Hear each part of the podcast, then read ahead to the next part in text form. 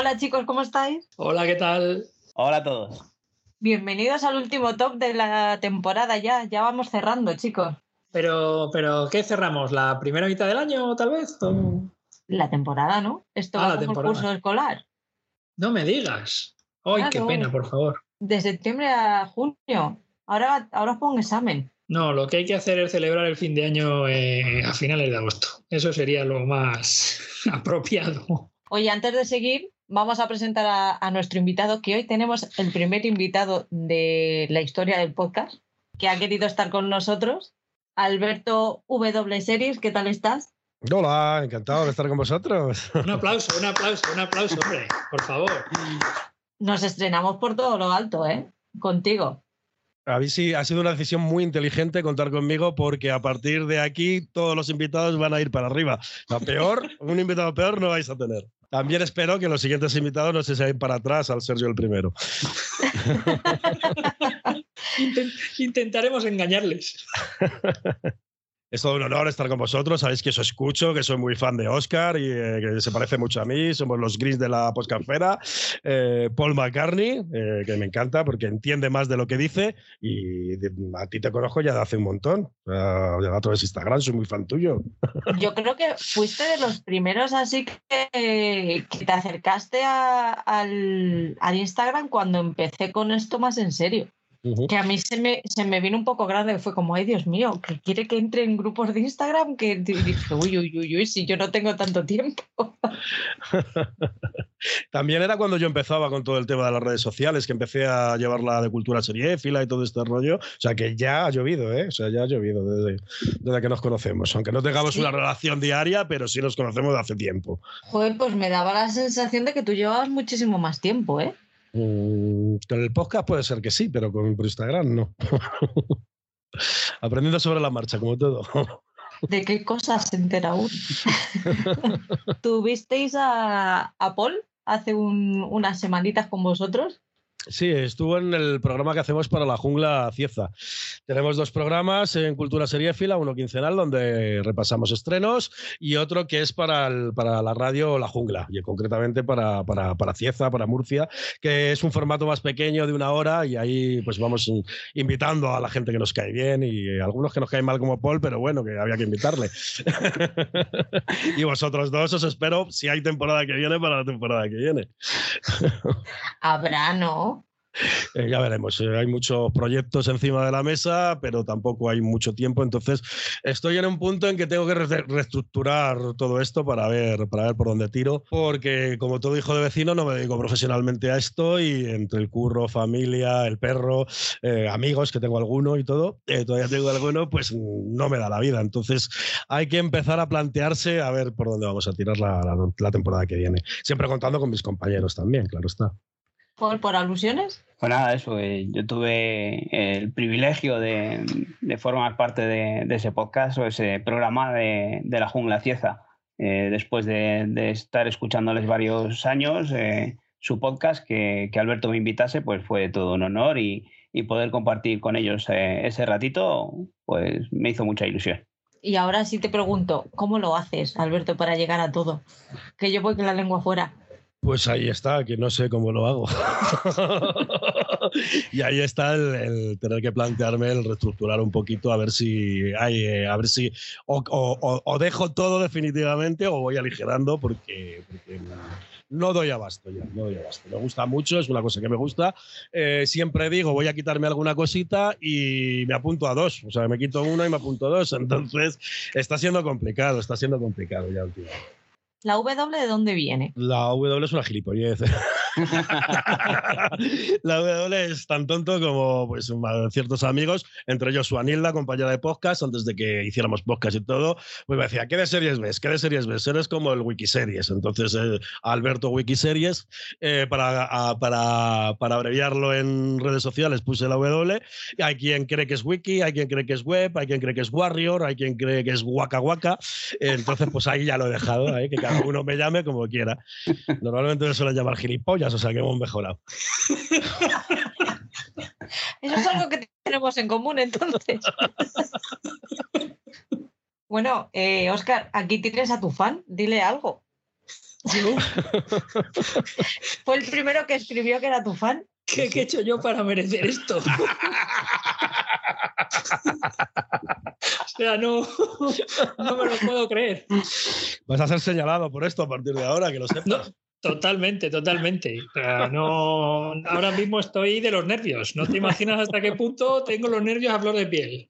Mira, estoy temblando. O sea,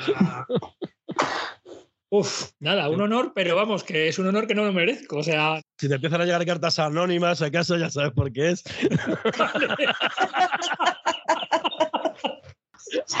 sí, sí, sobre todo postales, que me manden muchas postales. Hay que sean en formato anónimo, por favor, que la cojone. Hola, hola, hola, por favor. No, pero si pueden ser mm, tarjetas postales, porque así mm, tengo la sensación de estar en un programa de concurso de televisión de los 80. ¿Sabes eso? De mandas una tarjeta postal al apartado de correos tal, tal Prado del Rey 28080 Madrid, algo así era. Normalmente era así. El Como uno, dos, tres. 28080 y el 08080 también es mítico. ¿eh? Sí, el 08080 también, es cierto. Para jugar al 3x4, al si lo sé no vengo. Ya, el apartamento de Torrevieja, ¿no? Claro. Y el SEA Ronda de coche. Vamos a conseguir primero el chalet y luego ya vamos con el apartamento. Vale. Pues, ¿qué te parece si empezamos? Oye, si quieres, recordamos antes cuáles son las vías por las cuales nuestros queridos oyentes pueden eh, ponerse en contacto con nosotros. Venga, Pues venga, rápidamente. Mira, a través de Instagram, dos cuentas. La cuenta de Paul, arroba fiber-series TV, o la cuenta de- del programa, blog en serie, arroba blog en serie podcast. Eh, tenemos también cuenta en Twitter, arroba blog en serie pod.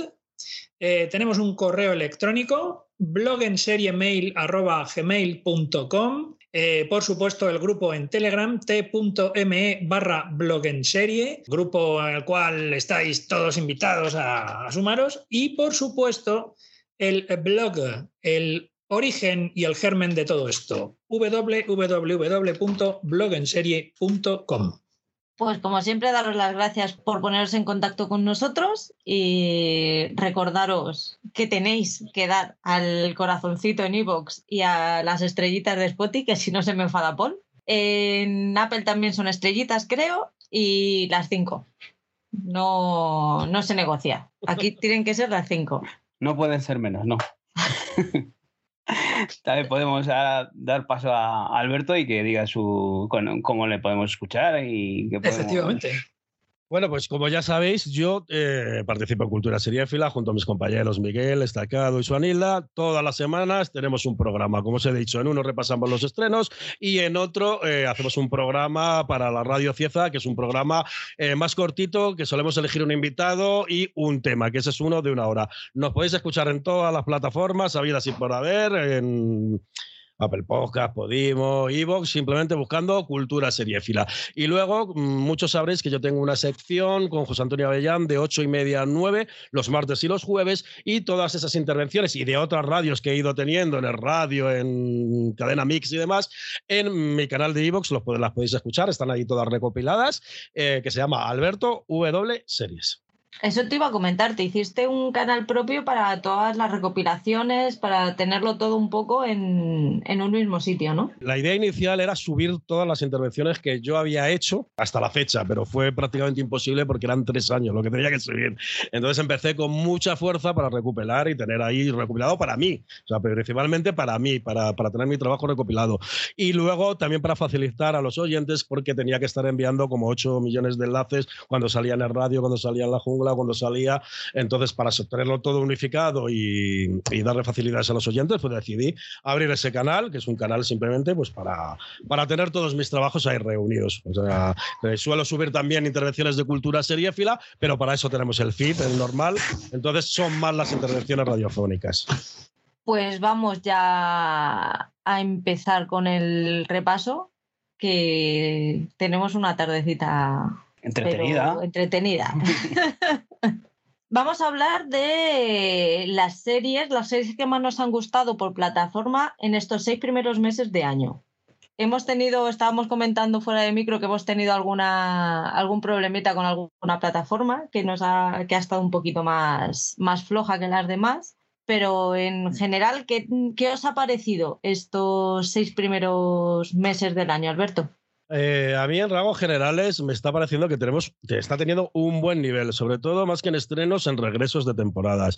Eh, estamos teniendo temporadas muy buenas, Netflix ha puesto las pilas en ese sentido, eh, sigue estrenando mucha mierda, pero parece que se han dejado los duros en lo que merece la pena, tipo Zark, Umbrella Academy, que se estrena dentro de poquito y la he estado viendo y está muy bien, Peaky Blinder, que es sensacional, aunque no sea suya, y la, magnífica Stranger Things. entonces, lo lo que sí me quejo es el volumen que hay de estrenos. O sea, eh, yo creo que habría que aligerar, porque no son, la mayoría no son necesarios, pero dentro de todo este aluvión de estrenos sí ha habido una buena calidad, porque mm, según nos pongamos a repasar, vamos a ver que hay muchas series que pueden ser la serie preferida eh, de cualquiera. O sea, ha habido buen nivel en rasgos generales. Yo estoy bastante de acuerdo. Eh, sí que es cierto, vamos, yo no he podido ver todo lo que quería, pero bueno, entre lo que he visto, la verdad es que me ha gustado bastante. Eh, con sus,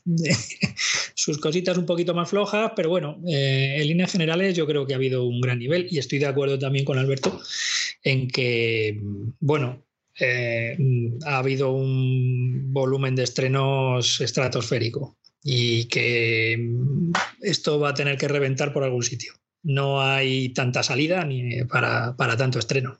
Bueno, yo no estoy tan, tan de acuerdo. Yo creo que en rasgos generales eh, nos, a mí me ha costado decir un par de series buenas por plataforma.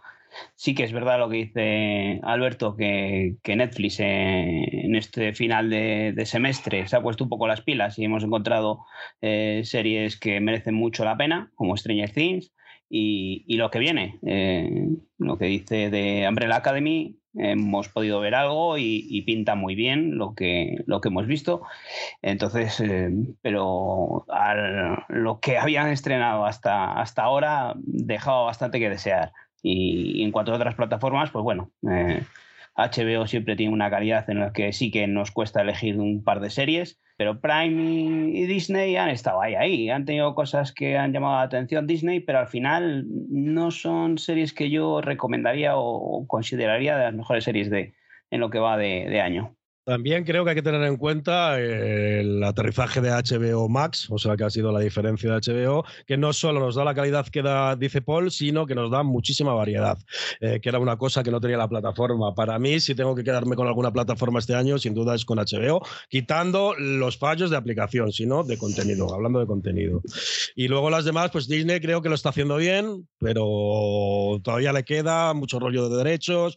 Entonces, sí, en rasgos generales yo estoy contento con lo que lo que hay. Y luego en las plataformas que dice Paul, pues sí, se ha costado un poquito más rascar, rascar algo que realmente puedas destacar. Cosas buenas hay, pero que digas esto es lo mejor del año, pues hemos tenido, sobre todo con Netflix, ahora a la hora de preparar el programa te pones a hacer la retrospectiva y dices, sí que ha tenido cosas buenas, pero ha tenido dos meses, abril, mayo, de yo lo he pasado realmente mal con, Netflix, de, tener que ponerme a, pedir screeners y decir, es que no me llama nada la atención.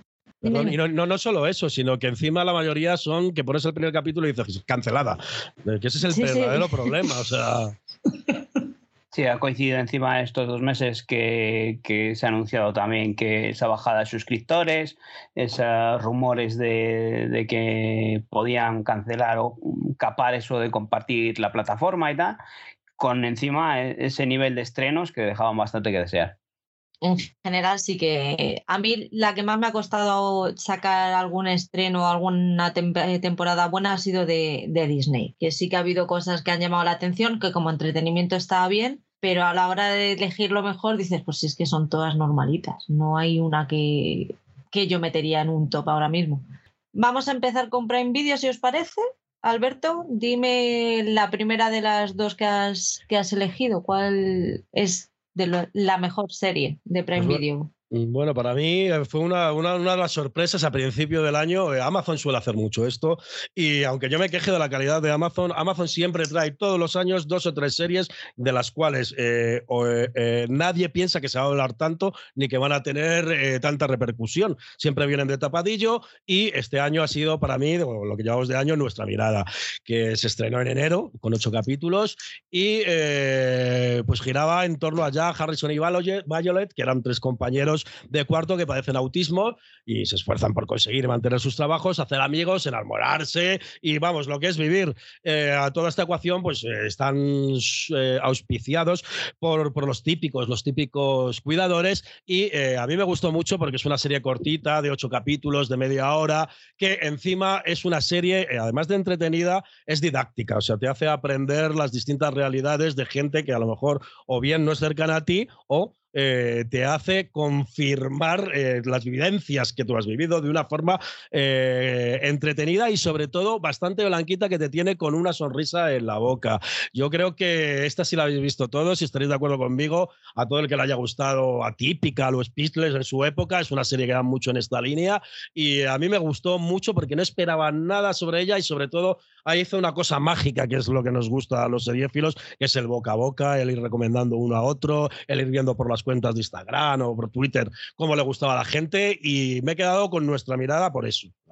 Me ha gustado mucho. Yo la vi, me encantó. Mm, es de, de las que me costó ponerme con ella, porque por lo, que dices, la temática, yo decía, uff, a lo mejor va a ser durita, mm, tenía que tener... Es, yo creo que es de estas series en las que cuando te metes a ellas tienes que tener el, Estar preparado. Pues, tienes que estar en el momento, eh, tienes que tener un momento de decir, vale, voy a, voy a verlo, es un problema serio que te puedes encontrar con él en cualquier, en cualquier momento, puede ser dura. Mm, ahora tengo yo fuerza para ver algo de esto y, y me enamoró. De hecho, creo que me, a Oscar no le gusta nada, pero creo que me hice maratón en dos días de ver la serie y rápido fui a buscar y decir, por favor, que la hayan renovado porque yo quiero saber más de esto.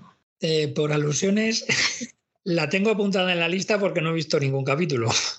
Sí, yo tampoco me he acercado a ella, por eso que, está diciendo Patri, de que mm, igual tienes que estar preparado un poco para, para ver esta temática. Y yo por eso me he acercado. ¿eh? Yo, yo os animo a que la iniciéis porque os vais a llevar una grata sorpresa porque no es un drama. Para, es todo lo contrario. Sí, eh, ofrece eh, imágenes o situaciones duras, pero están mostrados con un positivismo que al final te enamoras de todos los personajes, tanto los que tienen autismo como los que están alrededor. Sí, es verdad que hay momentos que son duros porque te puedes sentir reflejado en, un acto muy duro, pero realmente la lectura es positiva. O sea, esto no es una, la innegable verdad, no es un drama de estos que vas a llorar y te vas a desesperar, ¿no? Esto te deja la puerta abierta al positivismo y te deja con muchas ganas de, más y de compartir todas esas vivencias con ellos. Entonces os animo a que la veáis, os va a sorprender en ese aspecto. O sea, para mí no es una serie dura, o sea, no es un drama de estos eh, que hay que hacer un esfuerzo para verlo. Oscar, ¿cuál es la primera? No, bueno, yo voy a destacar una que además me cayó como recomendación. Y no solo eso, sino que además me cayó como recomendación porque este año estrenaban la segunda temporada. La serie se llama Upload y bueno, el tema central, o, bueno, la, premisa es el hecho de que, bueno, pues cuando una persona muere, pues no muere. Digamos que todo su eh, conocimiento, su personalidad, su, su, alma, de alguna manera, pues va a una especie de mm, eh, lugar virtual que dependiendo del dinero que uno tenga, pues eh, lo puede llevar una empresa u otra, ¿no? En este caso, la persona la cual fallece, pues eh, hay parné de por medio y entonces, pues el lugar al que va es una especie de residencia maravillosa donde hay personajes muy peculiares que a lo largo de los capítulos, tanto de la primera como de la segunda temporada, eh, pues nos van, nos van deleitando no solamente lo que se ve dentro de esta especie de residencia virtual es lo que la serie cuenta, sino también lo de fuera, ¿no? Las personas que están a cargo de, esas, eh, de esos muertos, entre comillas, esos cuidadores, que son los que, los que de alguna manera los, van llevando, ¿no? A mí es una serie que me sorprendió muchísimo y además es que pues son capítulos de media hora que, que se pasan volando, ¿no? Y que tratan de un montón de temas. Ya en su momento dije que, la serie me había gustado muchísimo. La segunda temporada, la, única pega que veo es ese final tan abierto. No sé si es que estaban esperando a... o que tenían claro que iban a hacer una tercera y que iban a continuar la historia, pero es una serie recomendabilísima de, de Prime Video, sin lugar a dudas. A mí me gustó mucho. Sí, de hecho, mm, para mí sería otra de las recomendaciones, o una de las recomendaciones de, Amazon de, estos seis meses. A mí también me pareció una estupenda comedia. Eh, esta segunda temporada creo que desarrollan un poco más eh, los personajes, no solo los principales, sino muchos de los secundarios que aparecen por ahí, que tienen unos papeles bastante interesantes y, y las interpretaciones también son bastante buenas para ser una, una simple comedia, ¿no? Me uno a Oscar a, que sea una de las mejores eh, series de, Amazon Prime en estos seis meses. Alberto. Tú lo has visto, ¿verdad? Sí, he visto las dos temporadas, vi la primera temporada en su época y la primera temporada me gustó mucho, pero esta segunda no tanto. Entiendo que la metan porque Amazon tampoco tenemos mucha más variedad, pero la segunda temporada ha parecido una decepción. O sea, los tres primeros capítulos se pasan haciendo el tonto, dando vueltas a lo mismo, no avanza para nada una trama sensacional que nos dejó en la primera temporada. A partir del tercer capítulo, he de decir que me lo pasé muy bien y en el séptimo capítulo yo no sé si se les acabó la pasta, si les vino la pandemia o simplemente decidieron partirla en dos eh, porque es que eso no es un final de temporada. Todo abierto, o sea, y es que no sea un cliffhanger, es un, es un cliffhanger de final de capítulo, no de temporada. A mí me ha parecido un poco desastrosa, la tengo respeto porque, porque es una serie que me gustó mucho en, su época y como digo, entiendo, entiendo que, entiendo que la metan como, como lo mejor de la plataforma porque lo es. Pero para mí un poco decepcionante la segunda temporada, mm, diciendo que me lo he pasado bien viéndola, ¿eh? Fue un poco como el final de la segunda temporada de la unidad para mí, ¿no? Sí. que te quedas ahí diciendo, pero ahora pasará algo, ¿no? Aquí, bueno, si, si escuchas el programa, Alberto, ya sabes que nos hacemos recomendaciones y puteos. Sí, sí, sí, sí, sí, sí estoy al, día. Yo no me uno porque ya os podía hundir la vida, porque con todos los estrenos que veo yo en Cultura Siniestra, que son una, una mierda cada quincena, ya solo, tendréis para ver castañas, como lo llamamos nosotros, o puteos, que decís nosotros. Dicen que van a hablar contigo para, para ponerme puteos. Yo creo que no lo necesitan realmente. ¿Se han puesto en contacto contigo, por cierto? alguna, vez, alguna vez por el maravilloso grupo que tenéis, que, del cual estoy, o sea, que no se eche para atrás entrar porque estoy yo. Participo, poquito. Si solo oís los podcasts, ya descubres la cantidad de mierdas que pueden ver en, en 15 días. Madre mía, que tenéis el cielo ganado. El cielo que no, porque no tengo dinero. bueno, te vas a los dos gigas. Se me acaba el giga en un momento. Pues me alegro que alguna recomendación oye se cuele. Eh, yo esto lo hice porque Oscar no me hacía ni puto caso cuando le decía que viera series y, me tuve que buscar una manera de obligarle. Y ya se quedó. Yo la primera que tengo de Prime Video es Días Mejores cuesta encontrar algo en Prime Video que merezca la pena, pero para mí esta serie, la verdad, a mí me, me llegó. Es una serie que sigue el proceso de, de, superación del duelo de cinco desconocidos, por lo que viene siendo un grupo de terapia. Cada uno, lo que tienen en común los cinco es que han perdido a su pareja y todos tienen hijos de los que hacerse cargo ellos solos. Entonces, a raíz de ahí van surgiendo cada una de las tramas personales, cómo se van conociendo, cómo se van ayudando entre ellos. La terapeuta, que es Blanca Portillo, también tiene algo que, algo que aportar ahí. Al final te das cuenta de que su vida tampoco es perfecta y que pues ayuda a los demás, pero a lo mejor ella también necesita que, que le ayuden en algún, en algún punto. Y para mí ha sido una, una serie que esta sí que es durita porque si has, eh, si has tenido alguna pérdida cercana, pues hay en algún momento en el que te da algún toquecito al corazón, pero es muy positiva. Al final siempre, siempre sacas algo positivo de ella y no me importaría que la renovaran por una segunda temporada, ¿eh? os digo. No sé si la habéis visto, ¿qué os habrá parecido? No, sé, sé cuál es sé la serie porque, bueno, te metes en Prime y, siempre te ponen promos, pero sí, sí, no, no sé, sé, cuál es, pero no la he visto. Y ahora mismo no sé si tendría yo el valor de ver una serie como esta. No, yo, yo tampoco la he visto y estas series de, de Amazon como, como Madres o, esta otra, eh, me cuesta mucho acercarme a ellas, estas producciones españolas que son tan dramáticas y se alargan tanto en el tiempo que al final se hacen eternas. Yo no es una serie a la que me acercaría. Yo solo vi el primero para el podcast y acudí al psicoterapeuta después de, después de verlo. Esto sí que es un dramón de los gordos, Patri. ¿eh? O sea, nada que ver con nuestra mirada. Nuestra mirada te saca ese lado positivo porque están en etapas diferentes de la vida. Son chavales jóvenes, quieren vivir, aprender. Y aquí no digo que no tenga parte positiva, solo vi el primero además. Y Suanilda hizo una review de esto, excepcional en nuestro podcast. Estoy muy de acuerdo con todo lo que ha dicho Patri. Pero como dice Paul, yo no soy el público de este tipo de, de series que, por otro lado, funcionan muy bien y se están haciendo muy bien porque están funcionando muy bien tanto en Amazon como luego cuando van a Telecinco o a las distintas cadenas. O sea, están teniendo un público eh, muy amplio. Dentro de, todos estos productos, eh, sí, sí veo que es uno, uno de los mejores que, han salido en estos, en estos últimos tiempos. No, en esta sí. que necesitas, sí que necesitas, o sea, sí que te tiene que gustar, sí que te tiene que llamar la atención, si no, no te acerques.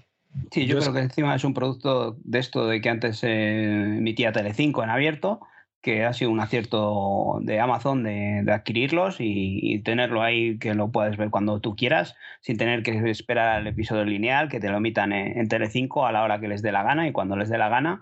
Entonces es todo un acierto de Prime de tenerlas ahí porque tiene su público este tipo de series. Dinos tu segunda serie, por fin. Bueno, eh, mi segunda serie es la maravillosa señora Maisel con su temporada 4. Iba a haber metido The Voice, pero como está Paul, digo, voy a dejarle The Voice. Porque he de decir que han tenido la amabilidad de que yo eligiera las series de cada plataforma el primero y ellos se han adaptado a, mí. Entonces digo, bueno, le voy a dejar a, a, Paul The Voice, que seguro que, que, la mete por ahí. Y aparte no está emitida completa, aunque con los cuatro o cinco capítulos, no recuerdo bien que están emitidos, ya es una de las mejores mejores eh, cinco capítulos, ¿no, Patrick? Eh, ya es una de las mejores temporadas del año, sin, sin, ninguna duda. Bueno, la maravillosa señora Maisel. ¿Qué decir de la maravillosa señora Maisel? Para mí, una de las mejores series de la televisión y para mí la mejor de, Amazon Prime. Eh, se estrenó en marzo con ocho capítulos. Esta temporada, sin ser la mejor, tiene un acabado espectacular. Recordamos que esta serie gira en torno a una mujer que en los años 50 decide hacerse monologuista en contra de todos y de ya solo por eso merece la pena acercarse, porque es un decálogo de lo que era el, el, machismo y los inicios del feminismo. Eh, la temporada es como un puente entre la tercera y la quinta, por eso a mí no, no, no me ha resultado eh, tan impactante, digámoslo así, pero tiene momentos sensacionales, los monólogos siguen siendo divertidísimos, tiene una producción, o sea, el vestuario, las, las, las recreaciones musicales de un nivel, o sea, que te lloran los ojos de, de verlo. Y al final, y además tiene un final de temporada que lo termina por todo lo alto, que lo deja súper bien para una quinta y creo que última temporada. Todos los que hayáis visto este año Hacks, Julia y Minx y demás comedias de este corte, darle una oportunidad a la maravillosa, maravillosa señora Maisel, que sé que es conocida, pero que muchos seriéfilos no le han dado una oportunidad y eh, os vais a encontrar una de las series mejores producidas en la historia de la televisión. ¿eh? Es una auténtica maravilla. Y lo mejor eh, que esto lo consiguen pocas series y lo consigue esta y Hacks también muy bien. Todos los monólogos que salen te ríes y eso no lo consigue mm, la mayoría de las series de ficción que se dedican, con, que giran en torno a humoristas, eh, monologuistas y demás. Yo solo he visto la primera temporada y eso me pareció fantástica, lo que dice, el nivel de producción es fantástico porque está todo muy bien logrado y la interpretación, los guiones, eh, es una fantástica serie y solo he visto la primera temporada y vamos, la tengo súper apuntada para seguir viéndola. Y en su día os hice la recomendación, eh, visteis vosotros un primer episodio que bueno, os surgieron dudas, entonces aquí con lo que os ha contado Alberto igual os puede haber desvelado alguna duda.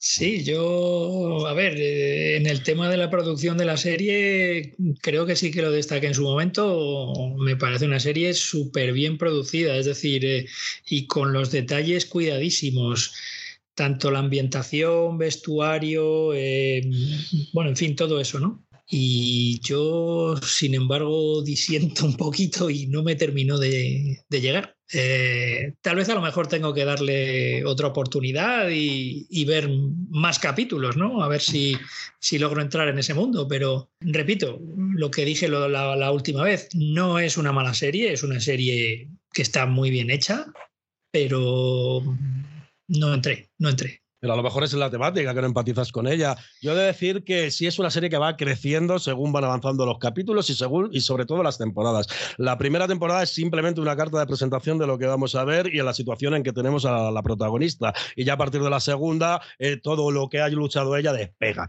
Entonces, eh, la calidad eh, de producción vuelve a aumentar en la segunda temporada. No solo todo lo que tú has dicho, sino que tiene un, un apartado artístico espectacular. Están cuidado todos los detalles de los colores de la gente que está bailando en primer plano con la del último, incluso hasta con las cortinas que vemos de fondo. Eh, puede gustar, no puede gustar, pero eh, para mí es una de las series más inteligentes y mejores escritas de los últimos tiempos. ¿eh? Yo ya lo dije que lo mío es problema con la época. Con la época y con la. con cómo era el contexto de la mujer en esa época. Sí que entiendo lo rompedor que es, lo, lo, mucho que hace ella lo mucho que pelea ella por romper esas barreras, pero no me no empatizo. Y sí que tengo que decir que los monólogos es lo mejor del episodio. Yo mm, lo vería solamente por ver el monólogo del final del episodio. Y los diálogos que tiene son espectaculares. Los diálogos te enlaza una frase que ha hecho al principio del capítulo con otra cosa, detallito de la mitad del capítulo, con otro detalle del final. Y está todo muy bien hilado y está escrito a la perfección. Yo entiendo que eh, no es una serie para todo el mundo, es una serie que ha tenido relativamente éxito por todo lo que vosotros estáis comentando, pero yo la adoro, ¿qué queréis que le haga? Total, y, yo lo entiendo, ¿eh? Que la adores. Oscar.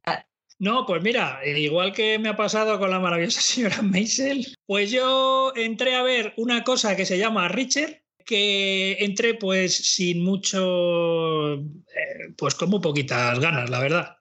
Diciendo, bueno, he visto las películas de Tom Cruise, este personaje que, para ser el personaje que es, que es un personaje muy, muy americano, bastante republicano además, eh, el uso de las armas, de, bueno, en fin, una serie de temas bastante conservadores, pues resulta que me encontré con una serie de acción brutal, serie de acción con unas secuencias de lucha seca, eh, como tiene que ser, donde cualquier cosa que se encuentre por ahí puede ser usada como un arma. Trama medianamente complicada, aunque bueno, la trama al final es lo de menos, ¿no? Pasaba en las películas y, y pasa en esta serie. El cacho carne con ojos, que es el protagonista, yo no sé de dónde lo habrán sacado, ahora mismo no me acuerdo del nombre del protagonista, pero es un tipo que, que da para el papel, mucho más que Tom Cruise en las películas, todo hay que decirlo. Y yo me lo pasé en grande viendo esta serie pero me lo pasé en grande. Para mí es de lo mejor del año. Eh, sé que muchísima gente que nos esté escuchando, incluso muchos de vosotros, no estaréis de acuerdo. Pero, mm, chicos, ¿qué queréis que os diga? Me ha caído en gracia y estoy esperando una segunda temporada como agua de mayo.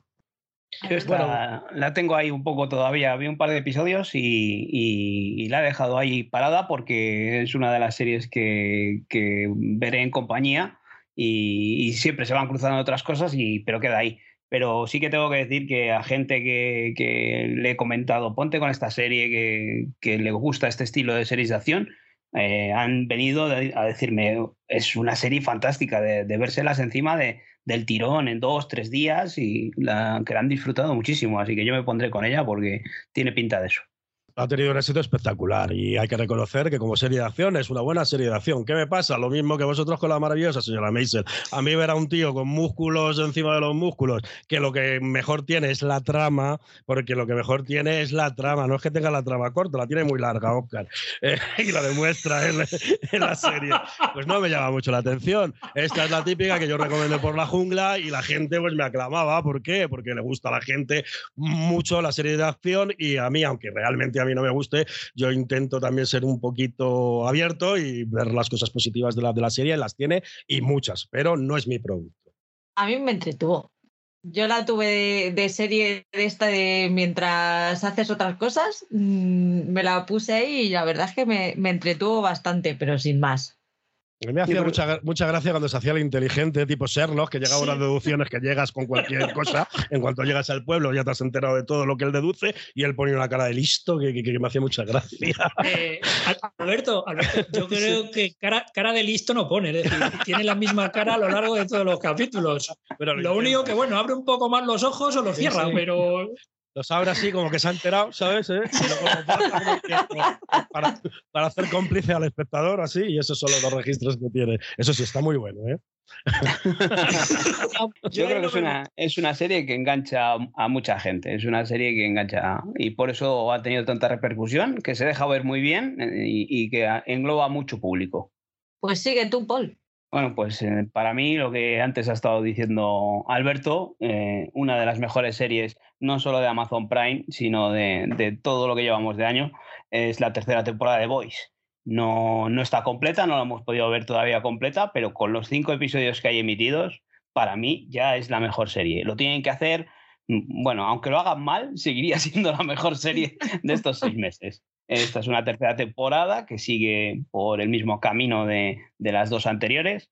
Eh, pues desvelar un poco lo que es esta tercera temporada, pues no, vendría a cuento, sino decir que, la primera temporada pues son unos, eh, unos superhéroes o, unos personajes que tienen superpoderes debido a, algo que genéticamente han sido modificados.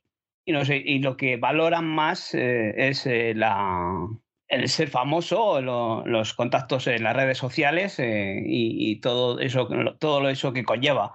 Eh, entonces eh, aparecen unos personajes que tratarán de, cortarles el rollo a todo esto porque están llevados a través de una empresa privada que lo que quiere es tener contactos con el gobierno, con el ejército, para poder así luchar contra los malos, ¿no?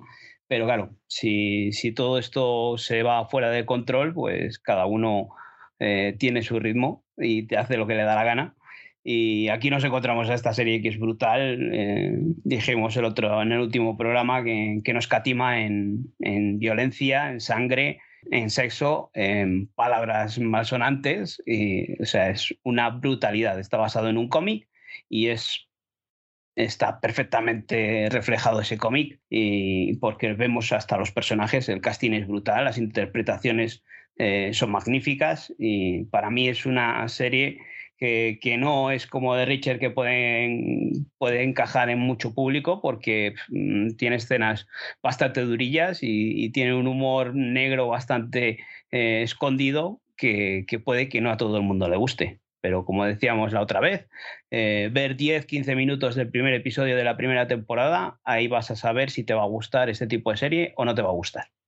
Añadiría todo lo que tú has dicho, una crítica social desacerbada, que es lo que para mí le hace especial a la serie, porque no deja títere con cabeza, aunque lo hace de una forma muy genérica, como en esta serie de, superhéroes, con grandes corporaciones que nos controlan o que ocultan información de todos estos superhéroes, está muy bien llevada y muy bien hilada. Lo bueno de esta tercera temporada, la segunda empezó algo dubitativa, nos dio la sensación de que estiraban el cicle, pero es que aquí lo han hilado perfectamente y está, está eh, evolucionando la trama desde el primer capítulo. Vamos por el 5, como bien apuntado Patri antes, y no ha bajado ni un ápice. Y además, ya no es que solo sea bestia, tenemos muchas series bestias como Doom Patrol, eh, que tiene cosas originales, pero es que lo que vemos en el primer capítulo de, la tercera temporada, esa práctica sexual, que si queréis no comentamos para no caer en spoiler, yo no lo había visto. Y no es que no lo haya visto, es que no me lo hubiese imaginado nunca ver en la televisión.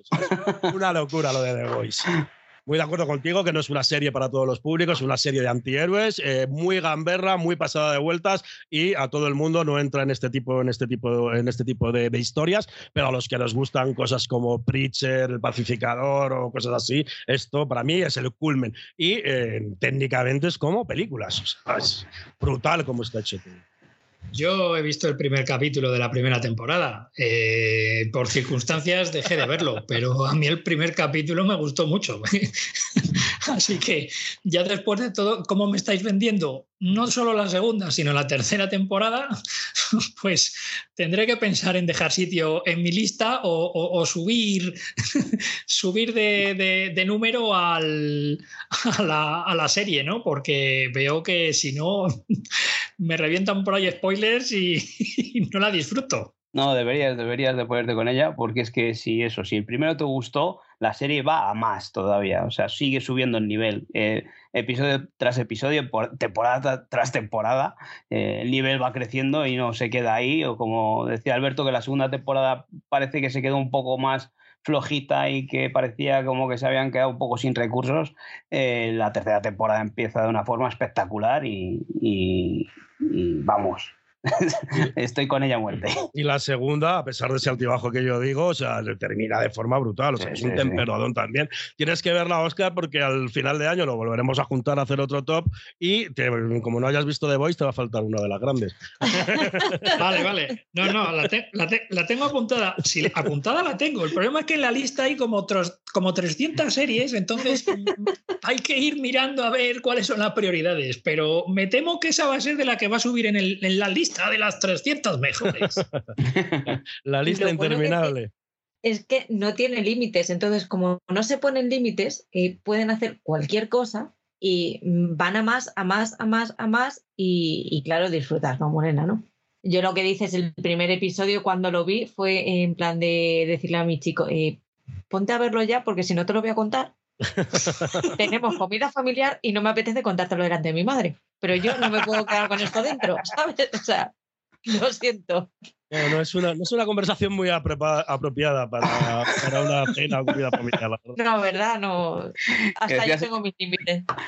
No sé si os acordáis de la, de la escena de la segunda temporada de La Ballena, que ya era oh. bruta. O sea, es que le, la deja en bragas esa escena. Sí, sí, sí que decías, Alberto, que era una crítica social, ¿no? También a todo este mundo que estamos viviendo ahora de, las redes sociales y eso. Pero también eh, ese trasfondo que tiene, eh, que son como contrapartida a los personajes de, Marvel o de DC Comics. Sí, eso es muy divertido también. Eh, son todo, vamos, hace referencia a los personajes que, ya conocemos de sobra, pero les llevan a, a un punto todavía más bárbaro y más bizarro. Yo creo que no es un Karen spoiler el dar un ejemplo de esto, que eh, estos superhéroes dentro de la serie tienen su propia película, al puro estilo en game y la, y la promocionan. Y, o sea, y todo esto viene, yo creo, dado de la mano de ser Rogen, que le gusta mucho meter la televisión dentro de la televisión, el cine dentro del cine. Y en esta tercera temporada vuelve a hacer un cameo también muy divertido en el último capítulo.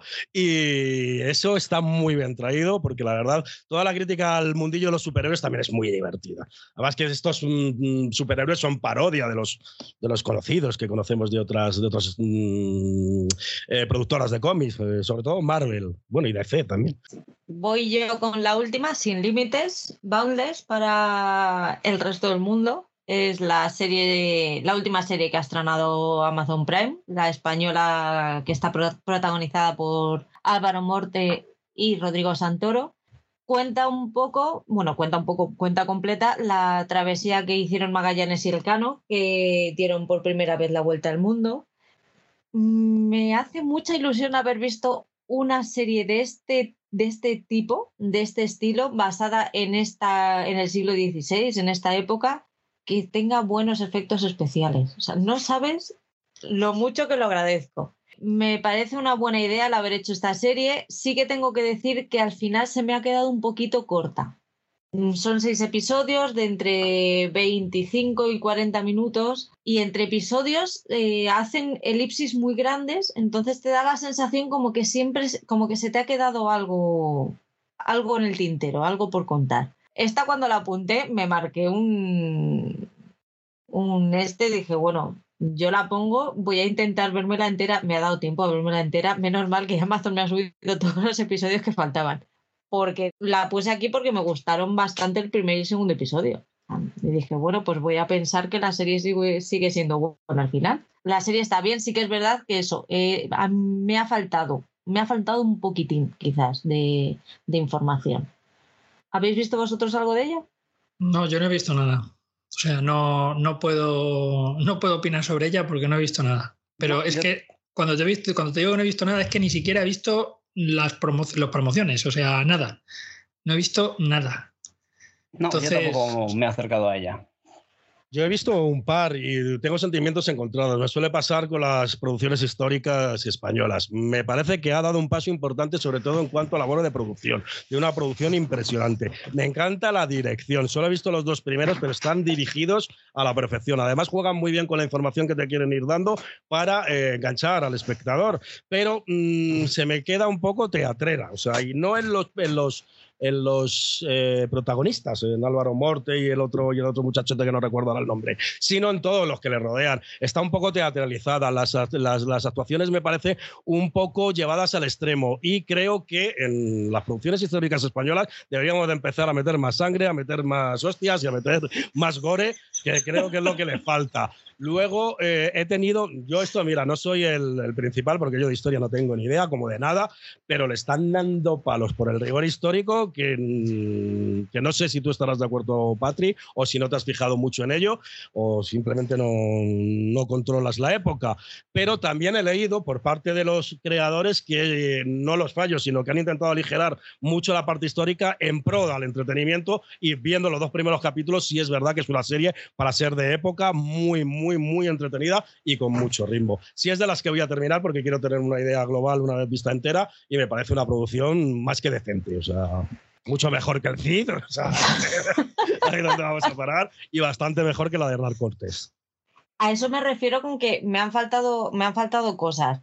Mm, a ver, yo lo que sé de la vuelta al mundo de Magallanes Elcano es lo que me enseñaron en el instituto alguna vez he leído algo un poco por encima, tal, si he tenido que ayudar a algún primo o en alguna clase particular a, alguien, pero la historia tampoco es que sea muy fuerte. Entonces, muchas de las cosas, o sea, viendo la serie pensaba, ¿estará siendo rigurosa? Digo, es una lástima no saber más de esto para saber si está siendo realmente rigurosa o no. A mí se me ha quedado corta en eso, en mucho barco, mucha pelea, mucho tal, pero luego llegaban a los sitios y pecaban mucho de buenistas.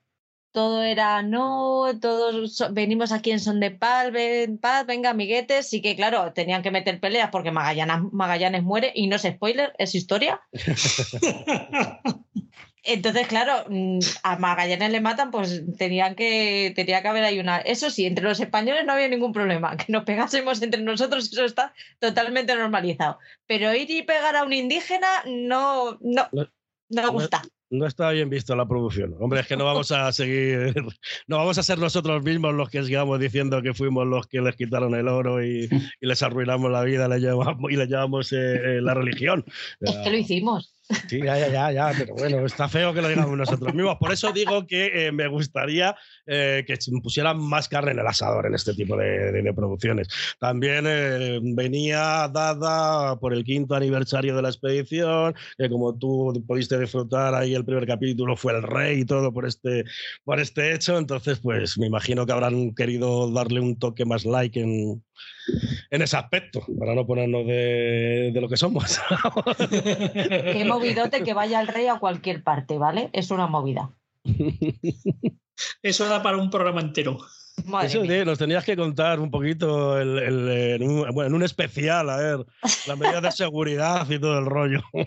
tampoco hay mucho que contar, ¿no? Cuando nos acercamos nos empezó a parecer raro porque, claro, empezaron a llegar, eh, había antidisturbios tú sabes, has ido a más, eh, a más eventos de estos, que tú te acercas y estás encallado y estás normal, pues hasta la hora de entrar estás paseando. De repente nos quitaron a todos, desalojaron para poner, decíamos, pero ¿qué está pasando? ¿Ves a, a los a la policía del subsuelo, los dos flipando diciendo, pero ¿quién va a venir?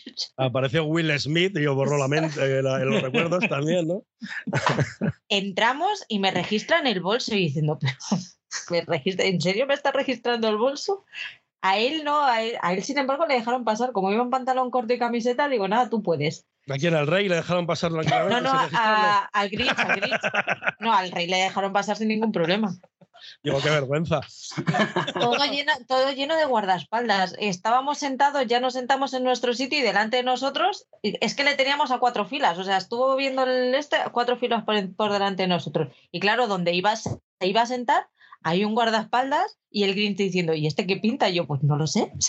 Pero el tío, nada, no se movió impertérrito. Empezó a entrar gente, de repente muchísimo revuelo, y ya cuando le vemos en la pantalla grande, yo diciendo, ay, la madre que le parió.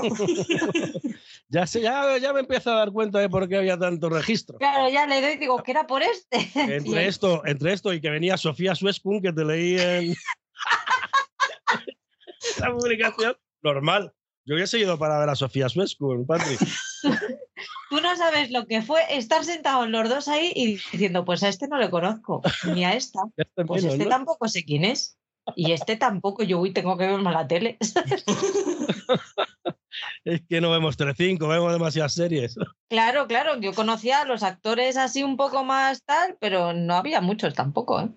El caso es que nada, pues ya entra el señor, que, que es muy alto, ¿eh? Ese señor es muy alto. Que luego al día siguiente me encuentro yo con Hobbit Keuskerian, le estoy haciendo una foto a los chavales que van delante, se pone de pie y claro, yo le miro y digo, yo contigo así no me hago una foto.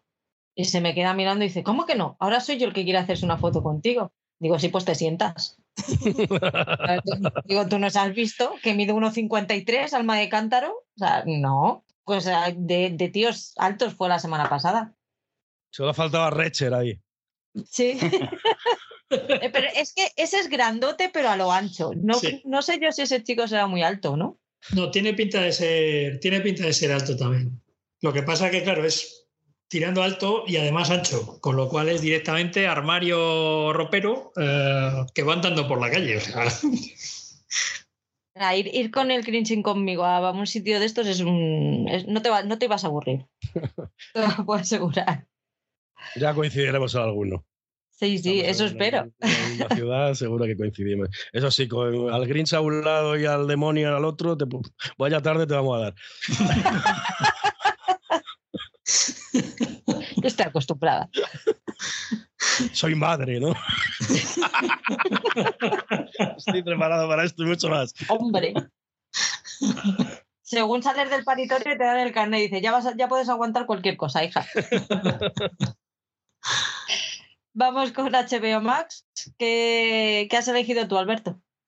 Pues HBO Max podía haber elegido un montón. Ha tenido un año excepcional, pero he decidido tirar por mis ojitos derecho. ¿Por qué? Porque yo lo valgo y además eh, me gusta mucho pues, eh, promocionar las series que a mí me gustan. Y es una de las cosas que más me gusta hacer en este mundillo, más, más, más, más que otra cosa. La primera es Snowfall, que me da la sensación que no la seguís ninguno. es una serie que está ambientada en los 80, nos cuenta el auge de la coca y el crack en Los Ángeles durante esa década y este año han estrenado la quinta temporada, que es una de las series, eh, de mis series favoritas de mafias. La serie cuenta con un pro- protagonista llamado Franklin, al cual acompañamos temporada tras temporada en su ascenso en los negocios de narcotráfico. Este chaval empieza con 16, 16 años, es un pringao, eh, hace los típicos encarguillos, hasta que va subiendo en el escalafón y él mismo dirige su propia red de narcotráfico internacional. Empieza un poquito dubitativa, nos cuenta tres historias diferentes y parece que son tres series diferentes, pero cuando llega el, el principio, o sea, en la mitad de la primera temporada, todo coge forma y a partir de ahí es evolución de historia y personajes. Para que os hagáis una idea, eh, me recuerda muchísimo a la evolución del personaje de Franklin al personaje de Walter White de Breaking Bad. Y por eso yo decidí un día llamar a Snowfall Breaking Black, porque está protagoniza- protagonizada por negros. Eh, la quinta temporada ha sido, o sea, un nivel excepcional. Eh, técnicamente nunca ha sido una maravilla, pero en este año se han atrevido a jugar con los distintos juegos de luces, de cámaras, y lo ha dejado completamente sensacional para una sexta y supuesta última temporada. Eh, esta serie ha evolucionado muchísimo, es una de las tapadas, hay mucha gente que la sigue dentro del mundo seriéfilo, pero el gran público no la conoce y yo la recomiendo mucho. Como curiosidad, fue uno de los primeros, por no decir el primer trabajo en Estados Unidos de Sergio Peris Mancheta, al cual también podéis ver en, en Sin Límites, y creo que aquí le enseñaron a no sobreactuar. Está muy contenido, hace un papel muy bueno, tampoco es muy difícil el papel que hace, pero a partir de ahí le he visto que el chaval sobreactúa menos. Bueno, esta Tiene- es un- una serie que, que le he oído a Alberto millones de veces eh, hablar de ella y es una de esas series que cuando le das a HBO o a Disney Plus, que, que está también, eh, me acuerdo de Alberto. de, Joder, esta serie, macho, con, con la de veces que lo dice Alberto, me tengo que poner con ella y, es una de esas que, que un día me tengo que poner con ella y espero no tardar. Yo voy a decir que como soy reiterativo, al principio empieza- empiezas acordándote de mí y de mi padre. Dices, esta es la que dice Alberto. Una vez que te arrancas con alguna de mis recomendaciones, eh, acabas acordándote en plan cariñoso de mí. Pues, eh, vista la, como la has defendido, eh, pues me la voy a apuntar, otra para la lista. la lista termina. Porque esta, esta no la conocía, o sea que bueno está tener títulos nuevos. No, no, pues la verdad es que las, las has vendido estupendamente, con lo cual sí, sí, va a la lista fijo, vamos. Sigue tu Oscar. Nada, yo...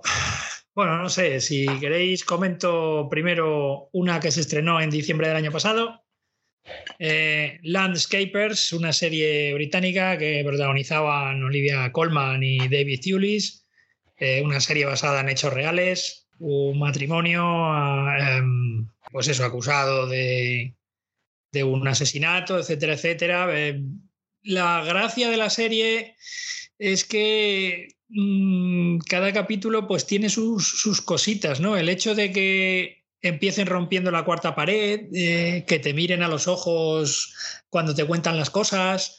Eh, el hecho, por ejemplo, no sé si es en el, último o en el penúltimo capítulo, que te van contando parte de la historia cual película del oeste, con su formato panorámico y todo. Eh, es una serie rarísima en ese sentido porque no sabes a qué atenerte. empiezan contándote la historia y de repente ves, ves, ves cosas que, que, en principio te podrían chirriar pero que yo me las como con patatas. Y ya no es solo eso, ya es eh, que los dos actores principales están, bueno, son maravillosos. Yo a Olivia Colman la llevo siguiendo desde hace muchísimos años, mucho antes de que ganara los Oscars. Eh, vamos, el Oscar. Y, me parece una actriz soberbia. Y David Tulis, pues claro, el famoso profesor Lupin, me parece, o Lupin, o de la saga de Harry Potter, pues es otro actor al que llevo yo siguiendo también. Fijaos, desde La isla del doctor Moreau, la versión de John Frankenheimer con Marlon Brando de protagonista. Es que luego dices que te llamo mayor, ¿sabes? Estamos hablando de hace años. Pues, pues fijaos, desde entonces a David Thewlis le llevo, le llevo siguiendo. Más es un tipo que ha hecho cosas. Yo creo que ha trabajado con Leonardo DiCaprio en otra que se llamaba Vidas al Límite. Eh, o sea, que ha hecho prácticamente de todo un actor y una actriz todoterrenos para una serie diferente a la hora de, contarte la historia. Y a mí me gustó muchísimo por todos los recursos que usa, por cómo los usa y bueno, también porque yo a lo mejor soy un poquito raro. Habrá gente a la que la serie no la, no la haya hecho tilín por, precisamente por este tipo de detalles, pero, pero a mí me gusta mucho y creo que es uno de los grandes productos. Yo lo meto este año porque realmente lo vi este año pero está estrenado en diciembre del 2021. Muy recomendable además. David Willis también era Vargas en la tercera temporada de Fargo, que se marca un papelón, o sea, espectacular, ¿eh? Si no has visto la tercera temporada de Fargo, solo por verle a él, porque es una, una, una serie antológica, pues ya que has declarado tu amor hacia el actor, o sea, ahí se sale, de verdad. Pues mira, te cuento un secreto. No he visto nada de Fargo. Otra que tengo en la lista.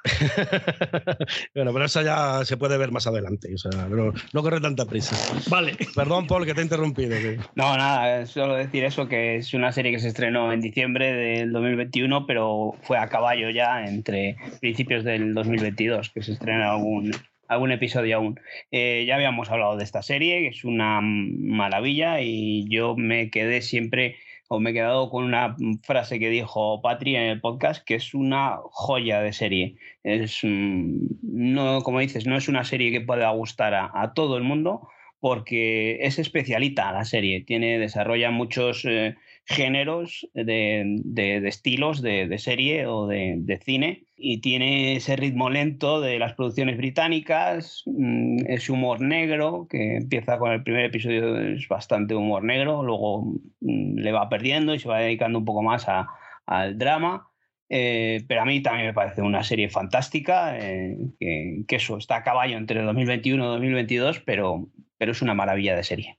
Mm, saltarse la cuarta parece es quedarse corto, porque hacen escenificaciones de teatro dentro de set, eh, representando los sets eh, como si fueran una obra de teatro o set televisivos. O sea, es una auténtica locura. Yo creo que la serie no fue muy entendida, porque la gente, hubo mucha gente que se subió a ella, le gustó, pero terminó decepcionada porque decían que no, o sea, que era muy simple, que el caso no daba para cuatro capítulos, eh, que no había ningún giro loco, y creo que no se entendió que lo que realmente nos querían relatar era una historia de amor amor, una historia de amor preciosa, el cómo eh, dejas o haces cualquier cosa por el amor que te acompaña durante toda tu vida y cómo eh, estos dos personajes se entendían a través de las lecturas, de las, de las películas y de todas esas cosas que iban relacionando. Si te la tomas así, eh, vivirás una historia de amor preciosa y bastante sorprendente. Si te la tomas como un true crime, te va a decepcionar mucho. Y solamente por la parte técnica, o sea, cómo están escenificadas las cosas, mm, a mí me parece que todos los amantes de la televisión, o sea, deberían por lo menos echarle un ojo.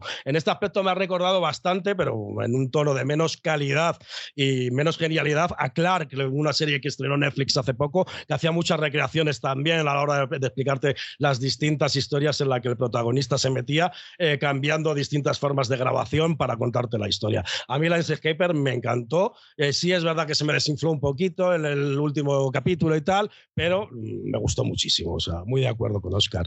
Es una serie para ver más de una vez, porque tiene muchas lecturas y cada vez que la ves seguro que, que vas a descubrir cosas nuevas. Bueno, pues para mí otra de las mejores series o una de las mejores series que nos ha dado estos seis meses HBO eh, es El Pacificador. Aunque muy en contra de lo que opine Patri, para mí es una magnífica serie, es eh, un poco del estilo de que hablábamos antes de, The Voice, en este caso está llevado de otra manera, es una secuela de, de la película del Escuadrón Suicida, eh, la segunda parte, una secuela o un spin-off, ¿no? En el que aquí nos encontramos al personaje del pacificador, en el que está dispuesto a mantener la paz con, aunque sea matando. Y es un personaje de C Comics eh, que, que, aquí lo vemos pues, eh, retratado, interpretado por John Cena que le habíamos visto en otras películas, un poco, pues eso, con ese gesto tan, pétreo de, un personaje o de un, de un, de un hombre que viene del pressing catch. Y aquí le vemos un registro que, que, a mí me sorprendió muchísimo en esas interpretaciones que tiene tanto a nivel cómico como a nivel, en algún momento, dramático. Eh, a mí me fascinó mucho esta serie porque se toma todo en cachondeo, todo ese eh, modo, mm, encima hace... Mm, habla de todo, del racismo, de la xenofobia, de, todo, de que puede ser lo malo o lo que decía antes Oscar, de, de un republicano de pro, ¿no?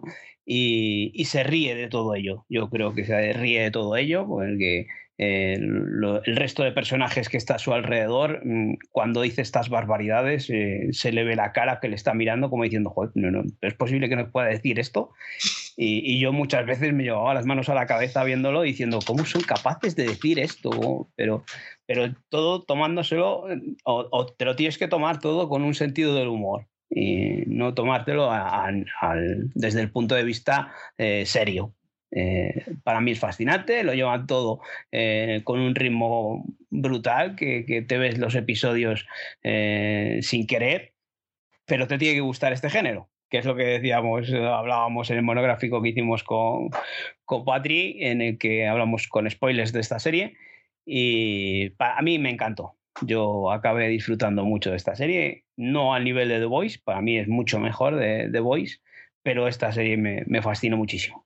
Yo estoy de acuerdo con, estoy de acuerdo con Paul en todo lo que ha dicho. Eh, y luego me gustaría destacar otra cosa, y es la capacidad que tiene James Gunn, el creador, guionista y director de la mayor parte de los capítulos, en hablar de las relaciones entre padres e hijos, ¿no? Ya lo hizo en Guardianes de la Galaxia 2, y cómo usa, eh, en, el caso de la película de, Marvel, eh, a esos personajes, ¿no? a Star-Lord y a, y a, su padre, a Ego, ¿no? para hablar de las relaciones familiares y de relaciones entre padres e hijos. Y aquí destacaría también muchísimo los momentos eh, esos momentos, ¿no? Momentos en los que, bueno, te puedes reír porque hay, bueno, te puedes reír. Hay momentos en los que habla con el padre que dice, pero ¿qué está diciendo? ¿Qué es esto? Pero, mm, pero no sé, lo hace, lo hace muy bien. Y ese tipo, ese tipo de cosas yo no sé cómo demonios las, las plantea, las, las escribe, las dirige, pero, pero le, salen, le salen muy bien. Eh, ese tipo de, comentarios y de, y de aspectos ¿no? en, la relación padre-hijo. Porque vamos, eh, si os acordáis eh, a lo largo de los capítulos, pues claro, se le aparece el fantasma del padre, martirizándole. Y el, padre le desprecia completamente. claro, es uno de los principales problemas que tiene él. Es un poquito tragicomedia, es coger una cosa muy triste y llevarla al extremo que te hace, que te hace, que te hace reírte. Esa relación que tienen ellos dos. Y a mí es una serie que me gustó muchísimo. No sé lo que pensarás, Alberto, pero. A mí me encantó. Yo estuve a tope desde, que sonó la banda sonora, en la intro. Yo me puse a bailar, cogí a mis compañeros de podcast, empezamos a, hacer la coreografía. Y ya no solo eso, que sea divertida, sino que encima te presenta todos los personajes durante la intro. Salen todos bailando. Y a mí me pareció una genialidad. Sí, es verdad que, a ver, que mm, eh, no es una serie para todos los públicos, pero es un género que a mí me gusta mucho, todo esto de, del antihéroe. Y creo que está muy bien llevado. Yo no creo que John Cena haga nada especial ni nada nuevo, sino que coge su mala actuación general que suele hacer, pero aquí le da rienda suelta y la lleva tan al extremo y creo que le, dan esa libertad que eh, lo convierte en una genialidad, porque es que le pega al personaje completamente esa cara de tonto que pone, esas eh, meteduras de pata que tiene alrededor del racismo y luego aparte todo este humor, aparte de ser eh, crítico y tal, también está muy de total actualidad. Yo me echaba las manos en la cabeza con los chistes alrededor de Luis C.K. y los abusos y todo este rollo. O sea, yo decía, ¿de verdad que están diciendo esto? Entonces me ha parecido muy divertida. Entiendo a Patrick que nos dará ahora su, su opinión, que ya la escuché en el, en el especial. Pero a mí, a mí me parece una serie súper divertida. Muy bien. no, yo no entré, no entré. No entré nada. De hecho, se convirtió en, un, en una torturita, ¿eh?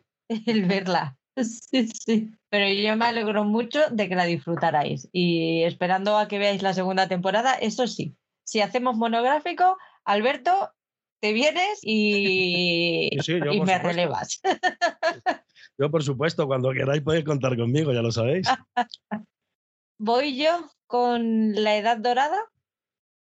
Es la nueva serie Julian Fellows después de mm, Downton Abbey esta vez se va a Estados Unidos, a, la edad dorada del país. Es un periodo de un inmenso cambio económico, eh, están los nuevos ricos, los antiguos, mm, no se llevan bien entre ellos. Digamos que a los viejos, a las viejas glorias no les gusta mucho eso de tener como vecinos a, los nuevos ricos. Entonces hay muchísimas dramas, es mi serie de tacitas del año.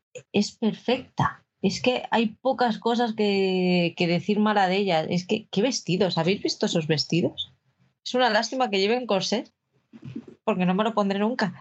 Pero qué vestidos, qué, guiones. Tiene, tiene tramas para mí muchísimo más interesantes que Downton Abbey. Yo Downton Abbey la, la abandoné a mitad de serie porque ya se me hacía repetitiva, ya a mí cuando empieza a haber mucho cambio de, personaje me, empiezan a cansar un poco porque ya claro, ya metes a otro que tiene que coger el papel de ese y ya tenemos que, mm, que hacer que la, que la trama funcione, se fusione y me da mucha pereza.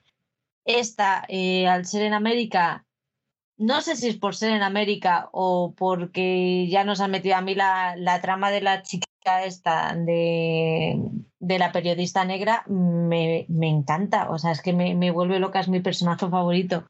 No lo sé, no sé bien deciros el por qué, pero me, me tiene enamorada. Bueno, aparte de que tenemos a... ¿Cómo se llaman estas dos? Eh, Christine Baranski. A Christine Baranski y a. Cintia. ¿Cómo se llama? Dixon. Eso. Que después de verla en And Just Like That, pues se agradece el recordar que es una buena actriz y que sabe hacer cosas bien. Me enamoró. A, a Paul no, pero No sé por qué se le hicieron larga los 80 minutos de eh, la, Edad Dorada y los de Stranger Things te los has comido así, pero del tirón todos. No sé, igual es que el género no me, no me cuadra tanto, pero sí entiendo que después de ver un episodio por recomendación barra puteo... Eh, ¡Qué valor! ¡Qué valor! Después de ver un episodio sí que tengo que reconocer que es una serie que está muy bien hecha que está muy bien producida, es un producto HBO con muy buena calidad. Eh, entiendo eso, toda la ambientación. Creo que el darle el toque ese de estar en Estados Unidos es algo nuevo porque no, no hay muchas series así de, época o, de este creador, ¿no? De que lo refleje en Estados Unidos. Por lo demás, pues oye, a mí no es un género que me guste, entonces no, no puedo entrar. Eh, sin embargo, eso, eh, estoy viendo los Bridgerton y, mm, la acabaré de ver la primera temporada por, porque ya, ya sabéis que me gusta acabarlas, pero creo que esta serie es mucho mejor que, que los Bridgerton y, y, creo que tiene más calidad. Yo, yo estoy con Paul en que digamos que este no es, no es mi género, pero sí que he visto algún capítulo y tengo que reconocer que Julian Fellows pues lo sabe hacer. Es decir, eh, es una serie que está muy bien ambientada, que a nivel de producción pues se ve, ¿no? Hay eh, el vestuario está estupendo, el, arte, la decoración, etcétera, etcétera, maravilloso. Las interpretaciones de, de todo el mundo está muy bien desde no solamente las más conocidas o las caras más conocidas, sino incluso las desconocidas, y que además cada capítulo es muy dinámico, porque pasan muchas cosas eh, en muy poco tiempo, ¿no? Van pasando cositas, pum, pum, pum, pum, pum, pum, los diálogos son, son ágiles y, las réplicas también.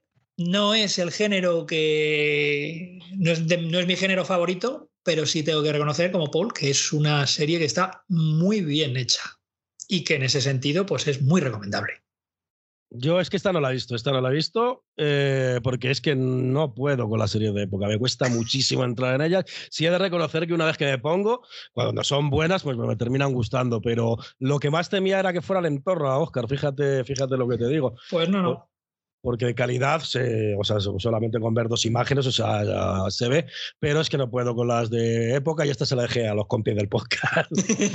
de, todas maneras, está teniendo muy buena aceptación esta, esta serie, ¿no? muy buenas críticas en, general. Va subiendo, va subiendo de nivel y hasta el punto en que llegas el último episodio y dices, mm, se va a liar la de Dios. Yo, de hecho, decía, digo, ya verás, es que vamos, van a salir aquí como el Rosario y la Aurora con clase, pero salen como el Rosario de la Aurora. Alberto, ¿qué otra serie de HBO Max has elegido? Bueno, pues la primera era una de las que me gusta a mí desde hace mucho tiempo y esta me gusta desde hace tiempo, pero no tanto, es una novedad, como aquel que dice. Hacks, eh, me quedé enamorado de Hacks cuando vi el estreno en Estados Unidos allá por mayo del año pasado. Estaba como loco por que viniera aquí y eh, la verdad que me la tragué semana a semana y eh, lo que más me ha gustado que aquí en España hemos tenido la suerte que con el atraso del estreno de la primera temporada, pues nos ofrecía prácticamente las dos temporadas seguidas, lo, cual le ha sentado fenomenal porque va todo muy bien hilado.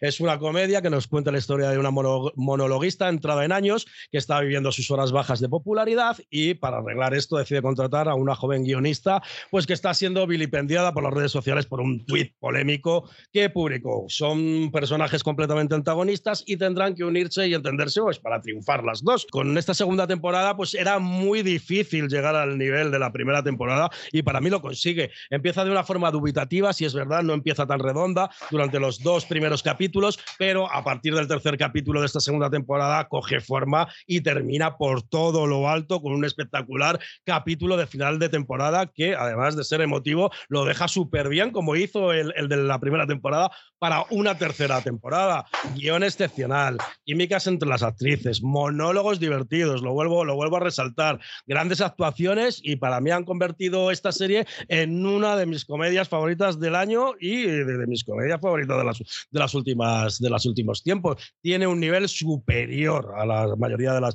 de las comedias, las comedias que se han estrenado. Por ejemplo, me ha gustado mucho Minx también, que estrenó HBO, pero creo que no es tan redonda como Hacks y creo que Hacks le debería dar una oportunidad a todo el mundo.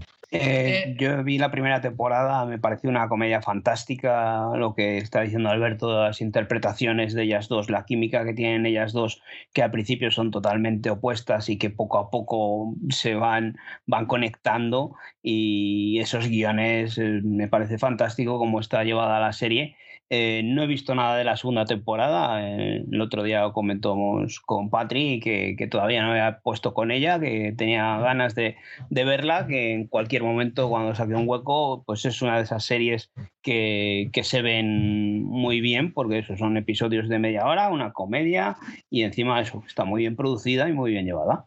Eh, estoy bastante de acuerdo. No llego al nivel de al nivel de Alberto en cuanto a que la serie es de lo mejor del año, pero sí me parece una buena serie. No la he visto entera la primera temporada, también tengo que decirlo. ¿eh? He visto como pues, la mitad de la temporada, más o menos. Y sí que es verdad que en cada capítulo la relación entre ellas dos, entre la monologuista y, esta joven a la que contratan, ¿no? Pues sí que se van normalizando de alguna forma, ¿no? Y, y van viendo que, que, tienen más puntos en común de, de lo que parece en un primer momento, ¿no? Sí me parece una gran comedia, sí que es cierto. Yo tal vez no la pongo tan arriba, pero sí me parece una gran comedia. Y debería retomarla, ¿eh? Debería retomar esos últimos capítulos de la primera temporada. Yo estoy de acuerdo con Oscar. A mí me gusta, pero no, no estoy tan a full con ella como, como Alberto, pero sí que es una serie que cuando necesito tener a unos amigos ahí y sentirme un poquito arropada, sí que voy y la pongo porque me gusta mucho la, la relación que tienen ellas dos. Oscar. Pues brevemente voy a hablar un poquito de The Staircase, la última serie, digamos, bomba de HBO Max, eh, una serie de la cual ya he visto todos los capítulos, que está basada además en un documental, en un true crime de hace unos años, eh, que creo que emitió Netflix, eh, o, que, o, que, se puede ver en Netflix, creo recordar. Sí. Está en Netflix. Efectivamente. Y, y bueno, aquí eh, los actores, vamos, los intérpretes más conocidos en este caso pues son Colin Firth y Tony Collette, ¿no? Es la historia de Michael Peterson, un hombre que es acusado de asesinar a, a su esposa. Sí que es cierto que todo el tema de la investigación, la reconstrucción de, los, del, del, del posible asesinato está muy bien hecha, pero a mí quizá lo que más me interesa es todo lo de alrededor, ¿no? Es decir, la relación entre Michael Peterson y su mujer Kathleen, los problemas de Kathleen en el trabajo. Digamos que a mí me parece que la, la serie, el, eh, el, asesinato es el McGuffin para hablarnos de, de las relaciones entre, entre las personas, en la familia. Y a mí eso es lo que más me interesa de la serie independientemente del tema, digamos, eh, del juicio y de, y de, la investigación del asesinato. ¿no? Eh, me ha sorprendido Colin Firth porque es un tipo que compone un personaje muy ambiguo, aunque por aquí me han comentado, perdón, que han visto algún capítulo del documental y da mucha más grima el personaje eh, original, el personaje real que la interpretación de, vamos, que el personaje que compone Colin Firth, pero a mí me ha sorprendido muchísimo y me quedo de la serie. Bueno, y en realidad eh, Tony Colette está. Bueno, es que también soy seguidor de Tony Colette, entonces casi todo lo que hace me gusta. Entonces, Tony Colette está grandiosa. Y luego toda la gente y todo el resto de actores y actrices que les acompañan, ¿no? Todos los que hacen de los hijos, Sophie Turner, el, el hijo de Schwarzenegger, Patrick Schwarzenegger, que también aparece por ahí, el abogado, el abogado defensor, no me acuerdo ahora mismo cómo se llama el actor, bestial, todo el trabajo de envejecimiento, porque, porque eh, la serie eh, van contando la, toda la trama y toda la historia a salto de mata, va habiendo saltos temporales a lo largo de los capítulos. Cosa que a mí, por ejemplo, en el último capítulo me resultó un tanto complicado para saber y mm, dónde estaba, si estaba en una cosa o estaba en otra. Y me fijaba en el grado de eh, canas que tenía Colin Firth en el pelo y ya sabía yo dónde estábamos. O sea, detalles cuidados al máximo. Y sobre todo, el último plano del último capítulo, una mirada al espectador directa, donde te está diciendo que te he contado la verdad, te he contado la mentira, ¿me crees? ¿No me crees? ¿Soy culpable? ¿Soy inocente? Ese último plano me parece brutal. A mí me dejó seco. Es una serie súper recomendable y yo espero que la esté viendo mucha gente, vamos, que, que no se quede ahí en el baúl de los recuerdos, como me pasa a mí con las series que meto en la lista sí está teniendo mucha repercusión ahora que está siendo emitida. Yo lo que me temo es que va a irse un poquito al cajón del olvido. Eh, siguiendo la tónica del programa, a mí me ha gustado, pero no estoy tan entusiasmado como vosotros. Eh, me ha parecido buena, yo conozco el documental, conocía el caso y no por esto eh, es por lo que no me ha gustado, porque está muy bien llevada. el problema que he tenido yo es que empieza de una forma muy buena. suscribo todo lo que has dicho, en eso no debato nada. O sea, grandes actuaciones, una ambientación impresionante. Está llevada muy bien, pero a partir del tercero se me desinfla. Empieza a dar vueltas sobre lo mismo y eh, se le nota de forma descarada que no se quiere mojar.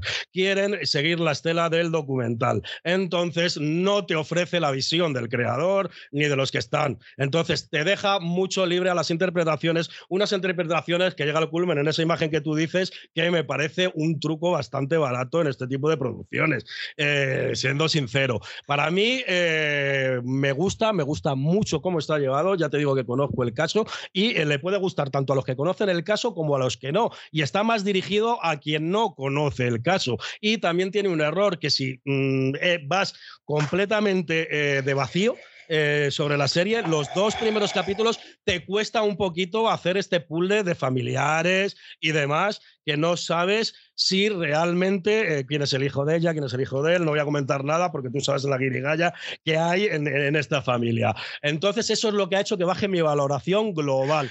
Pero sí me ha gustado, es una muy buena serie, es un gran true crime y es uno de los, series, de, los casos más famosos que hay dentro de todo este mundillo de los true crime. Sé que Patria es muy entendida en este mundillo y de Star Case, de Jinx y el español Muerte el León, para mí son los mejores true crime que hay en la historia. Entonces, esta adaptación, adaptación creo que está al nivel del True Crime, a pesar de que a mí se me, me haya chirriado en algunos aspectos.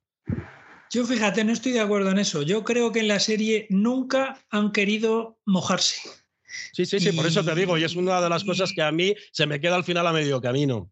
Yo, pues, yo fíjate, yo solo veo un punto positivo. Es decir, eh, el que se tiene que mojar es el espectador. Yo te muestro esto, te lo muestro de esta forma y tú ya juzgas y decides pero para, eso ya, tenía el documental de Netflix. Eh, claro, lo entiendo, ahí lo entiendo, pero, pero a mí me parece un punto positivo en la serie. para el que no conoce el caso. Sí. Es, mi, y te digo que conociendo el caso la he disfrutado, ¿eh? que, no, que porque tenga alguna parte negativa hacia la serie no quiere decir que no me parezca una gran serie y que no esté de acuerdo con todo lo que has dicho, lo suscribo. ¿eh? A mí me costó más entrar en la serie precisamente porque conocía el caso. ¿eh? Yo tenía el conocimiento de, pues, de todo lo que ocurrió eh, de manera cronológica y de repente que a mí me empezaran a contar cosas antes de tiempo me, uf, me, me, daba mucha rabia. Era como, mm, esto no, esto ahora no toca. ¿Por qué me lo estás contando ahora? Sin embargo, a ver, mm, con Colin Firth mm, yo objetiva no soy, ¿vale? No, si estáis en el grupo de Telegram lo sabréis, que yo con Colin Firth no soy, no soy objetiva. Pero está muy bien.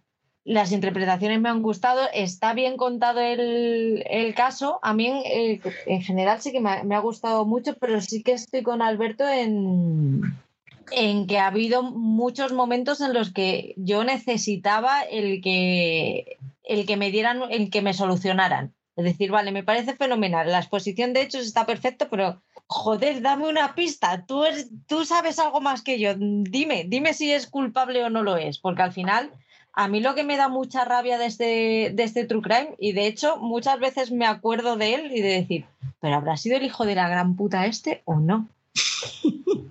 Sí, pero bueno, yo creo que ahí mm, juegan bien porque realmente, que tú que conoces el caso, si es verdad que no sabemos si realmente fue o no fue la ciencia cierta. Entonces, a mí lo que me pasa es que no avanza, no termina de avanzar. Me están contando todo el rato girando en torno a lo mismo. Y luego la relación que tiene, por ejemplo, con la señora esta francesa, pues está muy bien, pero un ratillo. No necesito tres horas que, me lo estén contando. Eh, eso sí, la construcción del personaje de él, sí, la verdad que lo hace muy bien. Y hay una cosa que me ha vuelto loco, porque esto no se suele hacer normalmente en series, que es la reconstrucción de cada una de todas las teorías eh, y todas interpretadas por una actriz como Tony Collette. O sea, eso es magistral, o sea, a mí me ha parecido completamente asombroso. Le sobran dos episodios para mí. A mí también, a mí también, mira, estoy de acuerdo contigo. Se podía, toda, todo ese momento de entrejuicios, el, el que está él en la cárcel y tal, eso es paja. Está bien que te lo cuenten en el True Crime porque al final eh, te lo van narrando cómo iban pasando las cosas y las cámaras estaban ahí, pero en una ficción no lo veía necesario. Pero aún así, para mí es muy buen estreno. ¿eh? Hombre, yo creo que en yo creo que sí que es necesario en el sentido de que es una persona que no ha estado nunca en la cárcel, el cómo, cómo, cómo lo vive o, y cuál es la relación con la gente de dentro, ¿no? Eh, y cómo eso poquito a poco también le, le va minando. Pero bueno, eh, yo sí que, vamos, creo que estamos todos de acuerdo en que es una gran serie. a algunos les gusta más, a otros les gusta menos, pero vamos, que es una gran serie. a mí dame más, más, de Starcase, dame más de Starcase y menos bienvenidos a él. ¡Ostras! No digas eso, que Paul se nos enfada. es fan eh, de bienvenidos a Eden. Estoy in love. Háblanos de, de la tuya, anda, Paul. Bueno, pues eh, otra que me parece magnífica de estos medio año que llevamos de HBO es Tiempo, tiempo de Victoria. El Tiempo de Victoria es una serie que nos cuenta eh, el auge de, de, los Lakers cuando lo compra este señor y, y decide darle un, una nueva punto, un nuevo punto de vista a lo que era el deporte de baloncesto, a lo que era la NBA, convertirla en un poco más espectáculo, darla más juego y, que no fuese solo un equipo de, baloncesto, sino todo lo que rodea ahora que lo vemos a, la NBA, ese show. Eh, vemos cómo va creciendo eh, tanto el equipo, eh, los personajes, los jugadores, los entrenadores, pero mm, así visto, pues puede mm, parecer que es una serie de deportes en el que solo puede gustar a, la gente que, le guste el deporte o le guste el baloncesto, pero tiene ahí es un bagaje técnico en el que en el aspecto visual es fantástica, está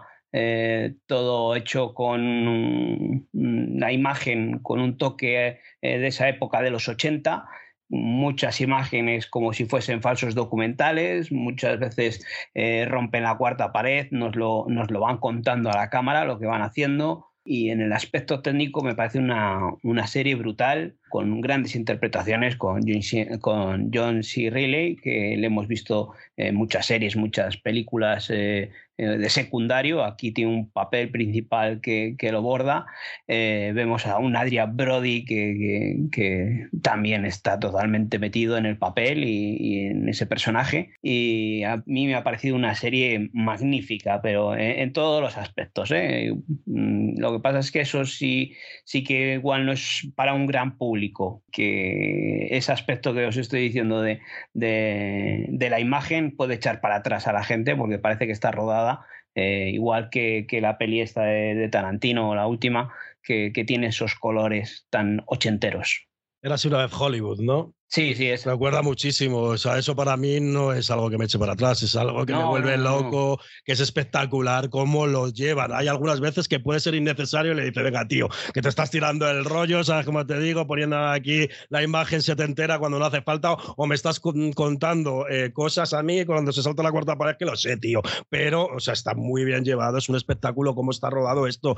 Y luego lo que tú dices es muy destacable y a mí me gusta destacarlo mucho. No es solo una serie de baloncesto, es una serie que está, eh, se cimenta mucho alrededor de la cultura pop de los 70 y de los 80. Es una serie corporativa porque nos enseña realmente cómo funcionan todas estas corporaciones, tanto dentro como fuera del baloncesto, y estos clanes familiares que pululaban por los 80, que, que eran un auténtico espectáculo ver cómo, si realmente se comportaban así, o sea, madre mía. Y luego, eh, una cosa por añadir algo más, eh, los actores que han cogido para hacer de Larry Bird, de Magic Johnson, Karina Bujabar, son increíblemente parecidos, o sea, eh, clavan los gestos, o sea, es una auténtica locura. A mí me ha gustado muchísimo y sí es una serie más que deportiva. yo recomiendo mucho Win Time y seguramente que esté entre las 10 mejores de este año de, mi top. Otra para la lista, que esta ya me lo había recomendado Paul en su momento. Eh, creo que me lo ha recomendado dos veces que esta tiene, esta tiene con The Voice, estas dos van a subir en la lista de los 300. Va a, estar bien, Es que solo que veas el primer episodio para ver eh, lo que te estoy diciendo, el aspecto técnico, eh, ese tipo de, cómo tratan la imagen. Van saltando de, de, tratarla como eso ochentero, tratarla un poco con un tono de imagen más actual y, ese, ese documental, ese llevarle a como si fuese un documental por eso que es, porque creo que técnicamente es maravillosa. Y como dice Alberto, eh, los personajes de la River, de, de Maggie Johnson y de Karina Dujabar eh, yo la última vez que estuve hablando con vosotros de esta serie solo había salido eh, Magic Johnson y, y Kanina pero es que cuando sale la River... es un espectáculo. y cómo representan el pique que tienen entre ellos. Y luego no solo eso, se mete en la parte oscura del baloncesto, porque tenemos a, no voy a decir quién, que sufre el infierno de las drogas, cómo intentan sacarlo. o, sea, es, eh, o sea, tiene muchas aristas esta serie, está muy bien. Oscar, el primero, aunque sea, para hacerte una idea, deberías verlo porque por lo menos en el trato técnico es una serie especial y que se sale de, la norma de todos estos estrenos que estamos comentando, random. Uf, madre mía, voy a tener que sacar tiempo de debajo de las piedras. Esto, es increíble ya. voy, a, tener que ver el segundo al final. es que si no, si no te ha gustado el primero por ese cómo está llevado, tratado la imagen, te va a costar, ¿eh? Por eso, por lo que decimos de que igual puede ser más complicado de, de ver pero como te guste el aspecto técnico, luego todo lo demás, eh, porque es que eso lo que dicen, no solo es el baloncesto, eh, que si te gusta encima el baloncesto lo vas a disfrutar porque hay episodios en los que la trama gira alrededor de, la rivalidad de, esos partidos, de esos playoffs, y por, por llegar a la final, que, están muy bien rodadas, están muy bien rodadas, pero es que eso, eh, todo lo que gira alrededor del baloncesto, todo ese ese mundillo de, de, las fiestas, de, lo que dice Alberto, a las drogas que se van introduciendo ahí en, ciertos personajes y la rivalidad entre los jugadores, no solo dentro del, de, entre equipos contrarios, sino dentro del mismo equipo, es fantástica. A mí me ha encantado. La parte deportiva también está muy bien llevada porque es emocionante. Si tú no conoces si los Lakers ganaron en tal año, la, primera temporada se basa en la primera temporada que llegó este hombre, 79-80. Si no conoces si ganaron o no, es muy emocionante porque tú estás ahí a tope con todos los personajes y estás deseando que ganen, que les salga bien. Entonces, está, está, en ese aspecto está muy bien. Eh, Patrick, yo advertirte que el primero es una condensación en el apartado técnico y la cuarta pared que puede llegar a saturar. o sea, se pasan, pero luego se va relajando un poco, ¿eh? Yo en lo que no entré fue en la historia, en la historia de los despachos. A mí me, aburrió muchísimo la historia de los despachos. Del mm, primero. Yo creo que el primero tiene ese, pero luego queda un poco más. Se abren más tramas, no solo la de los despachos, sino lo que te digo, esto de las fiestas, de, la rivalidad entre ellos. La, veré el segundo, le daré la oportunidad al segundo, venga. Pues vamos con Disney Plus. ¿Qué has elegido, Alberto? Aquí me ha costado ya, ya bastante. Eh, una muy clara y la otra, pues por, por comentar, pues, pues, porque habíamos dicho dos. Bueno, la primera es Caballero Luna, que, no es que me haya parecido mm, sensacional, pero dentro de todos estos productos de entretenimiento, por lo menos me ha ofrecido algo diferente a lo que nos están ofreciendo y mucho mejor que Obi-Wan, esa horrorosa Obi-Wan eh, que estamos viendo ahora. Eh, bueno, pues Caballero Luna nos cuenta la historia de un pringao que trabaja en un museo de historia egipcia y su vida de lo más normal, incluso un poco triste, hasta que se da cuenta de que tiene un trastorno disociativo. Tiene dos personalidades y la otra es la de un mercenario peligroso que le llevará a meterse en una aventura fantástica. Caballero Luna, como he dicho, pues no me ha parecido lo mejor del año, pero sí desde Legión lo más original de la franquicia Marvel. El viaje interior por la psicología del protagonista le da un carácter muy interesante y si a esto le sumamos unas buenas dosis de acción y mitología egipcia, pues, pues mola. Eh, nos queda buena combinación eh, que se aleja de este tipo de, producciones y yo por lo menos lo agradezco. Es una serie que tiene muy buen arranque, a mí me gustaron mucho los dos primeros capítulos, eh, los episodios centrales se me hicieron aburridos, incluso largo, pero pero remonta muy bien en el quinto y sexto capítulo, ofreciendo mucha acción, mucho entretenimiento y luego, sobre todo, todo este rollo de al tener la, la disuasión esta de personalidades, pues tenemos que descubrir cuál realmente es el que controla a quién y da un paseo por, por, el cerebro de este señor que eh, normalmente no solemos ver en este tipo de, entretenimiento y eso por lo menos es lo, lo, que agradezco. No me parece una serie redonda, pero me ha parecido una serie cuanto menos con originales. Sí, yo no, es, no la he metido así entre lo mejor de Disney porque eso, lo que tú dices, eh, tiene unos episodios eh, centrales que son un poco eh, aburridos o tediosos, pero, pero sí que merece mucho la pena ver esta serie porque por eso que dices tú, que le dan un toque distinto, eh, se meten en ese problema psicológico, en esa enfermedad mental que ahora tan en boca tenemos y, me parece una forma acertada eh, la, la manera en que lo tratan y cómo nos lo presentan. Eh, las dosis de acción, pues bueno, son justitas, pero bien, está bien para ser una serie de Marvel, eh, incluso se me queda corto. Yo creo que es algo que comentamos en el monográfico que hicimos, eh, en el que a Caballero Luna le vemos más bien poco dentro de esos seis episodios o dentro de lo que es el desarrollo de toda la serie. Mm, a mí me faltó más ver al Caballero Luna, al personaje, al superhéroe. Mm, más que acción, a lo mejor la palabra es aventura, porque lo que nos brinda los últimos capítulos es mucha aventura, más que, la palabra acción como tal. O sea, no son eh, escenas de hostias. Sí, sí, nos, nos presenta así un tipo Indiana Jones, ¿no? Sí, sí, sí, sí. sí. Pues en ese aspecto está bien. Es una serie entretenida que se deja ver, eh, pero que no la considero que sea una de las mejores series de lo que llevamos de, año. Estoy bastante de acuerdo con vosotros. Eh, mi Caballero Luna tiene un inicio espectacular, donde además se presenta ahí muy bien en ese final del primer capítulo el, personaje, pero luego va, va, cayendo con el resto de los capítulos hasta un capítulo 5, donde te explican toda la movida cerebral de este hombre, eh, además de una manera para mí muy acertada. Y yo creo que ese capítulo 5 a mí me parece el mejor de toda la serie. A mí ese capítulo me eh, pareció sensacional y es por eso por lo que he decidido meterlo. Toda la razón, ¿eh?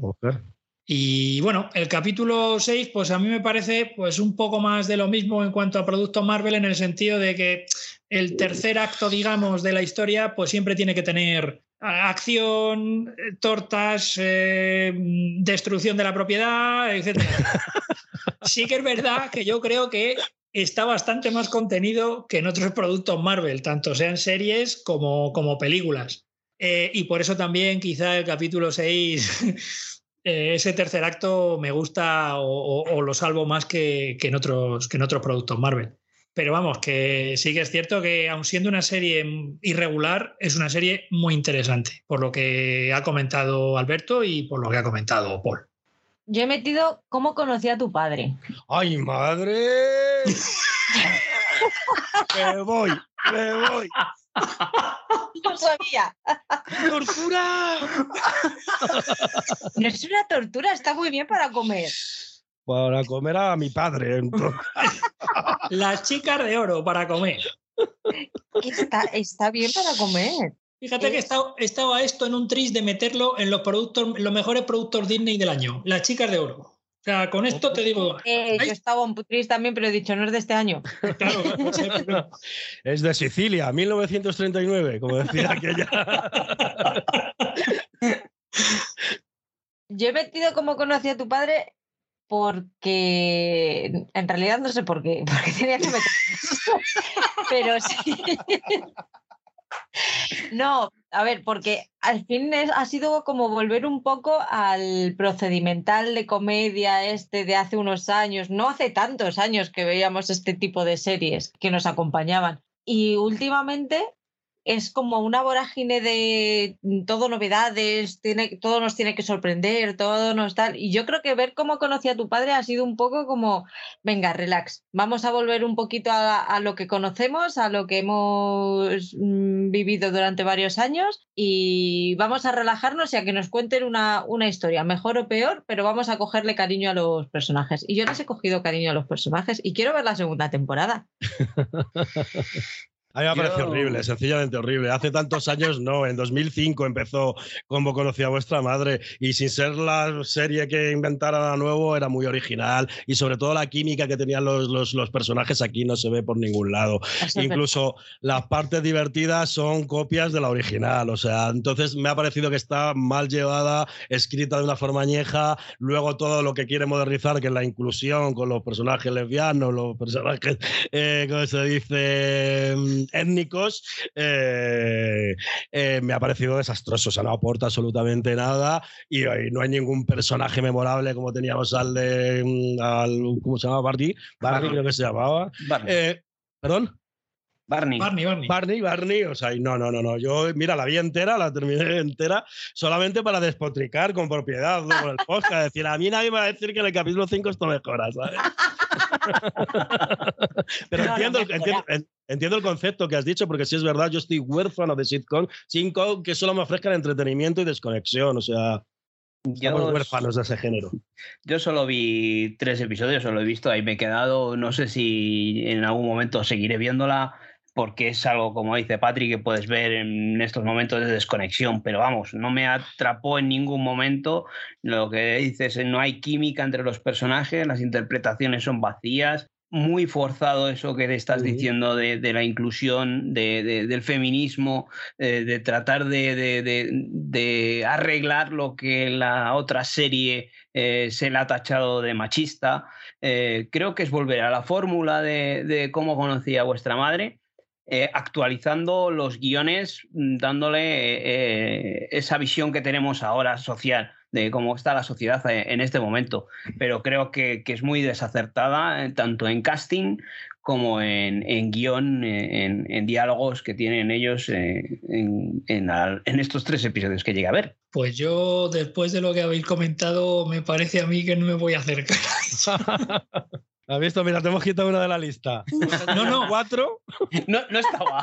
Hoy, esta no estaba en la lista, ¿eh? Fíjate que mm, cuando he visto el guion del, del podcast de hoy, eh, he visto cómo conocía a vuestro padre. Digo, oye, pues a lo mejor es que es una.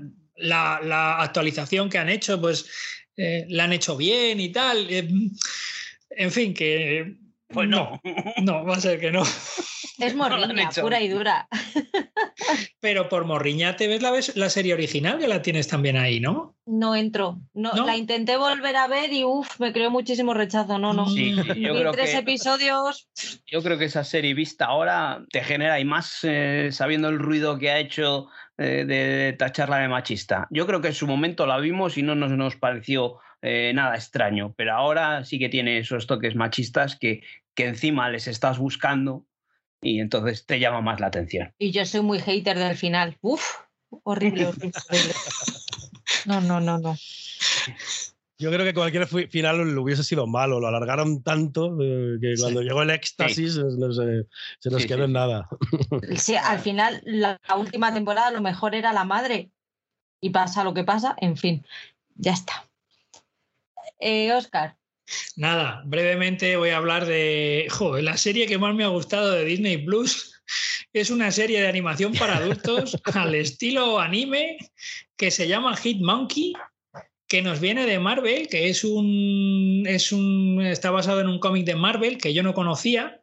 No sé la adaptación si será buena o mala, pero yo con la serie he pasado un rato súper entretenido. Me lo he pasado en grande. Sangre, sudor y lágrimas monos con katana y jugando en el casino. O sea, ¿dónde se ha visto eso? Maravilloso. Y además, espoleado por el fantasma de un asesino a sueldo. Es una cosa maravillosa. O sea, favorita. O sea, estoy deseando que hagan una segunda temporada. ¿Sabéis que si, si han dado mm, vía libre a una segunda temporada? Porque deberían, ¿eh? Me suena de que sí, me suena que creo sí. que sí, pero no te lo puedo asegurar. Me parece Pues- que de, de momento la única cancelada es Modoc, de, lo único que ha cancelado Disney. Pues yo deseando que haya una segunda temporada. No sé si la habéis visto vosotros entera, si habéis visto algún capítulo, pero yo he flipado y me lo he pasado en grande.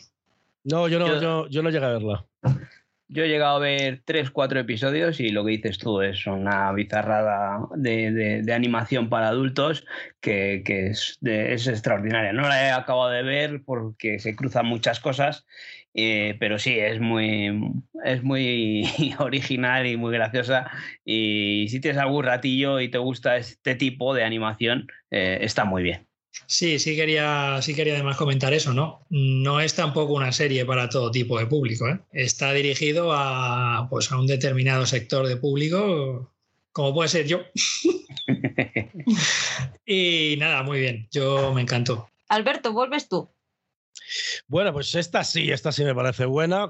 Sé que causa rechazo por su lentitud, por sus líneas temporales y por un sinfín de cosas, pero a mí me volvió loco. Es una serie para ver con paciencia, para ver 100% atento, porque si no te pierdes y como te vayas perdiendo los, los detallitos, mm, te puede parecer un auténtico rollazo. Dopsic, eh, es miniserie y eh, otra igual, me pasó en su estreno de Estados Unidos, cuando vi los dos primeros dije esto, porque el tema me interesa muchísimo, digo esto es muy bueno. Y esta se estrenó el primer capítulo en diciembre de 2021, pero aquí en España se, se ha ido emitiendo a lo largo de, de, 2022. Y es una de las series, miniseries más interesantes de los últimos tiempos, donde se nos repasa la lucha contra los opacios en Estados Unidos, una de las adicciones más extendidas en el mundo y que el año pasado provocó más muertes en, Estados Unidos. Tiene grandes interpretaciones por parte de Michael Keaton y Katie Dever, que me volvió loco. La muchacha se la hace fenomenal, porque de Michael Keaton lo podíamos esperar, de ella también, porque viene de otras grandes series, pero no tan buena. Y nos hace un repaso de los principales culpables de la extensión de esta adicción, desde los visitadores médicos, pasando por los propios médicos, junkies, gobierno y las grandes corporaciones. No deja títere con cabeza. ¿Qué le pasa? Que intenta tocar tantos puntos que se le hace a lo mejor excesivamente larga y un poquito panfletaria, que eso es lo que puede echar a la gente para atrás, pero a todo el que le interese todo el, esta problemática, que sabéis que aquí también nos afecta, no de una forma tan agresiva como en Estados Unidos, porque no hay tantas libertades de, distribución y sobre todo distribución de dosis tan altas, pero eh, también nos afecta muy directamente a todo el que le interese todo este rollo, darle a Dopesic. Y os recomiendo también un documental que hay en Netflix que se llama El farmacéutico, que está muy bien y toca este tema y es más cortito. Una vez que veáis la serie, pues si os interesa, a ver el, documental. A mí sí que me ha parecido de lo mejor o lo más respetable de, Disney de este año. Yo sí que he visto el primer capítulo y me gustó mucho. Además fue, me parece, recomendación, si no recuerdo mal, en uno de los, de los podcasts. No la he continuado, pero sí, es otra de las que tengo para ver porque el, primer capítulo me gustó mucho. Además, me resultó curioso eh, volver a ver el nombre de Barry Levinson, eh, como uno de los productores y el director de ese primer capítulo. O sea que, sí, sí, muy interesante además, muy interesante. Y a mí es que el tema de que las series tengan un ritmo más rápido, más lento, me da un poco igual. Yo creo que cada historia tiene su, ritmo y si es el ritmo que tiene que tener la historia, pues perfecto. Yo, como dice Oscar, fue una recomendación de Patri en su día eh, y me la vi entera porque me, me, atrapó puede tener esa lentitud, pero está muy bien por esas interpretaciones. Michael Keaton eh, está extraordinario porque eh, va, varía en los registros, ¿no? que va, es un médico que, va siendo afectado por este tema. Eh, ver cómo todo lo que influye en las grandes empresas o multinacionales en, las decisiones del gobierno de los Estados Unidos, cómo influye en, los médicos, en esa sanidad privada que tienen. Eh, y el que nos hagan abrir los ojos de una vez por todas de que Estados Unidos no es eh, la maravilla que tanto nos enseñan en la televisión y en el cine, que tiene muchos defectos en, el aspecto de la sanidad, educación y demás. Y, sobre todo aquí vemos ese, tema en el exceso de, medicación que, también hemos podido ver en, Euforia, eh, que, repartían los opiáceos estos igual que si eran caramelos y, la gente acababa enganchadísima a esta medicina. Eh, así que a mí me parece una extraordinaria serie que, como dice Alberto, se estrenó a caballo también, igual que, que la que hablaba antes de Landscapers entre el 2021 y el 2022, entonces podía entrar en cualquiera de, los dos años Y, sí, sí, es una de las mejores series que, hay en Disney, que no todo es Marvel, Star Wars y, animación. Tenemos este tipo de series que nos llegan a través de Disney Plus. A mí me gusta también, estoy de acuerdo con, todo lo que habéis dicho, pero también me gusta mucho que cuenta la parte, la historia de la farmacéutica, que muchas veces eh, no es muy conocido o hay mucha gente que no conoce que al final la farmacéutica es un negocio. Es un negocio que lo que busca es hacer dinero. Y cuando buscas hacer dinero por encima de la ética, pues pasan estas cosas.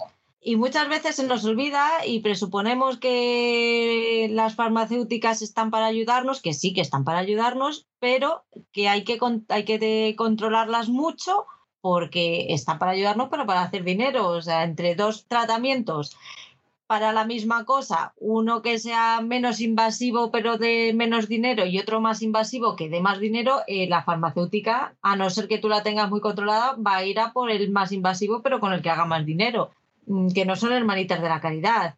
Y eso está muy bien que lo, que lo reflejen y que lo dejen tan claro y, y a lo mejor con un personaje tan excesivo, que no sé si en realidad este hombre era así, pero tiene pinta, pero con un personaje tan excesivo y tan malo como este, sin escrúpulos, de mm, es capaz de pisar a cualquiera solamente por salirse con la suya y por hacerse con el poder de la, de la farmacéutica. Es que eso es lo que hace diferente a la serie, que se adentre en eso, porque la, adicción como tal ya la conocemos, pero el, rascar en el por qué y quién han sido los promotores de esos, hemos dicho Michael Keaton y, y Caitlin Dever, pero está Michael Stuhlbarg, que hace un papelazo increíble, y Peter Skargar, por ejemplo, o sea, que es una, es una locura de, reparto lo que, lo, que tiene. Paul casi mi única serie que destaco de, estos seis meses, eh, aparte de las que ya hemos hablado de, Caballero Luna y de, y de, esta Dopsic, eh, la que más destaco es Pan y Tommy. Para mí Pan y Tommy fue una auténtica sorpresa. Eh, ver cómo habían llevado a, la televisión el caso de, esta pareja en el que se destapó ese vídeo sexual o, o cómo cómo llegó a destaparse este vídeo sexual, cómo llegaron a, robarles este vídeo de, la casa y, cómo llegaron a, publicarlo por ahí. Eh, desarrolla muy bien todo. Para mí desarrolla muy bien los personajes eh, y, mucho tienen que ver la interpretación de, ellos dos, de tanto de, Sebastián Stan como de Lily James, eh, haciendo de Tommy Lee y de Pamela Anderson. Eh, me parecen dos personajes brutales que, los hemos visto eh, en su día eh, real, de forma real, y aquí les vemos en esta ficción como están perfectamente reflejados. a mí me, cautivó la interpretación de Lily James, me pareció brutal esa interpretación. Y luego eso, igual toca muchos, quiere tocar muchos palos y se queda un poco, no sé cómo decir, no sé, que hay gente que ha parecido que se ha quedado un poco vacía. La serie perdió fuelle, ¿no? Al final, pero para mí me encantó. Yo me quedé atrapado con las interpretaciones y, cómo, cómo, fueron llevando este caso. Así que para mí es una de, las series que, de Disney Plus de, este, de estos seis meses que, que están entre mis recomendaciones.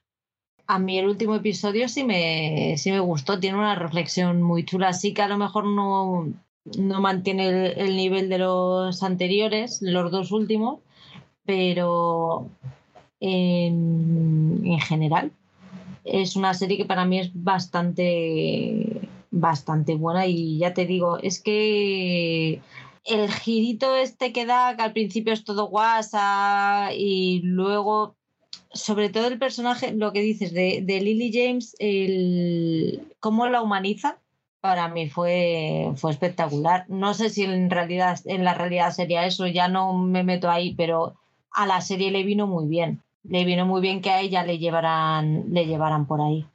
para mí fue una sorpresa esta serie. Porque no contaba con el beneplácito de Pamela Anderson y por eso igual nos quedaba la duda de cómo la iban a, tratar a, Pamela Anderson eh, en, la serie, pero yo creo que, que se la da un toque en el que queda bastante bien y que mm, quizás visto desde el punto de vista de ahora es lo que se merece, pero en su día pues la sociedad era como era y se trataba a las mujeres y en este caso a este tipo de mujeres en las que como se abriese un poco, pues ya era tachada de, fresca o de, o, de, o de que todo lo que le pasaba era con razón.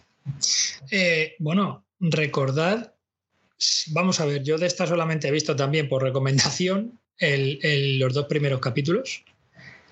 Y si no recuerdo mal, el primer capítulo comienza con una emisión en televisión de una entrevista de Pamela Anderson con Jay Leno.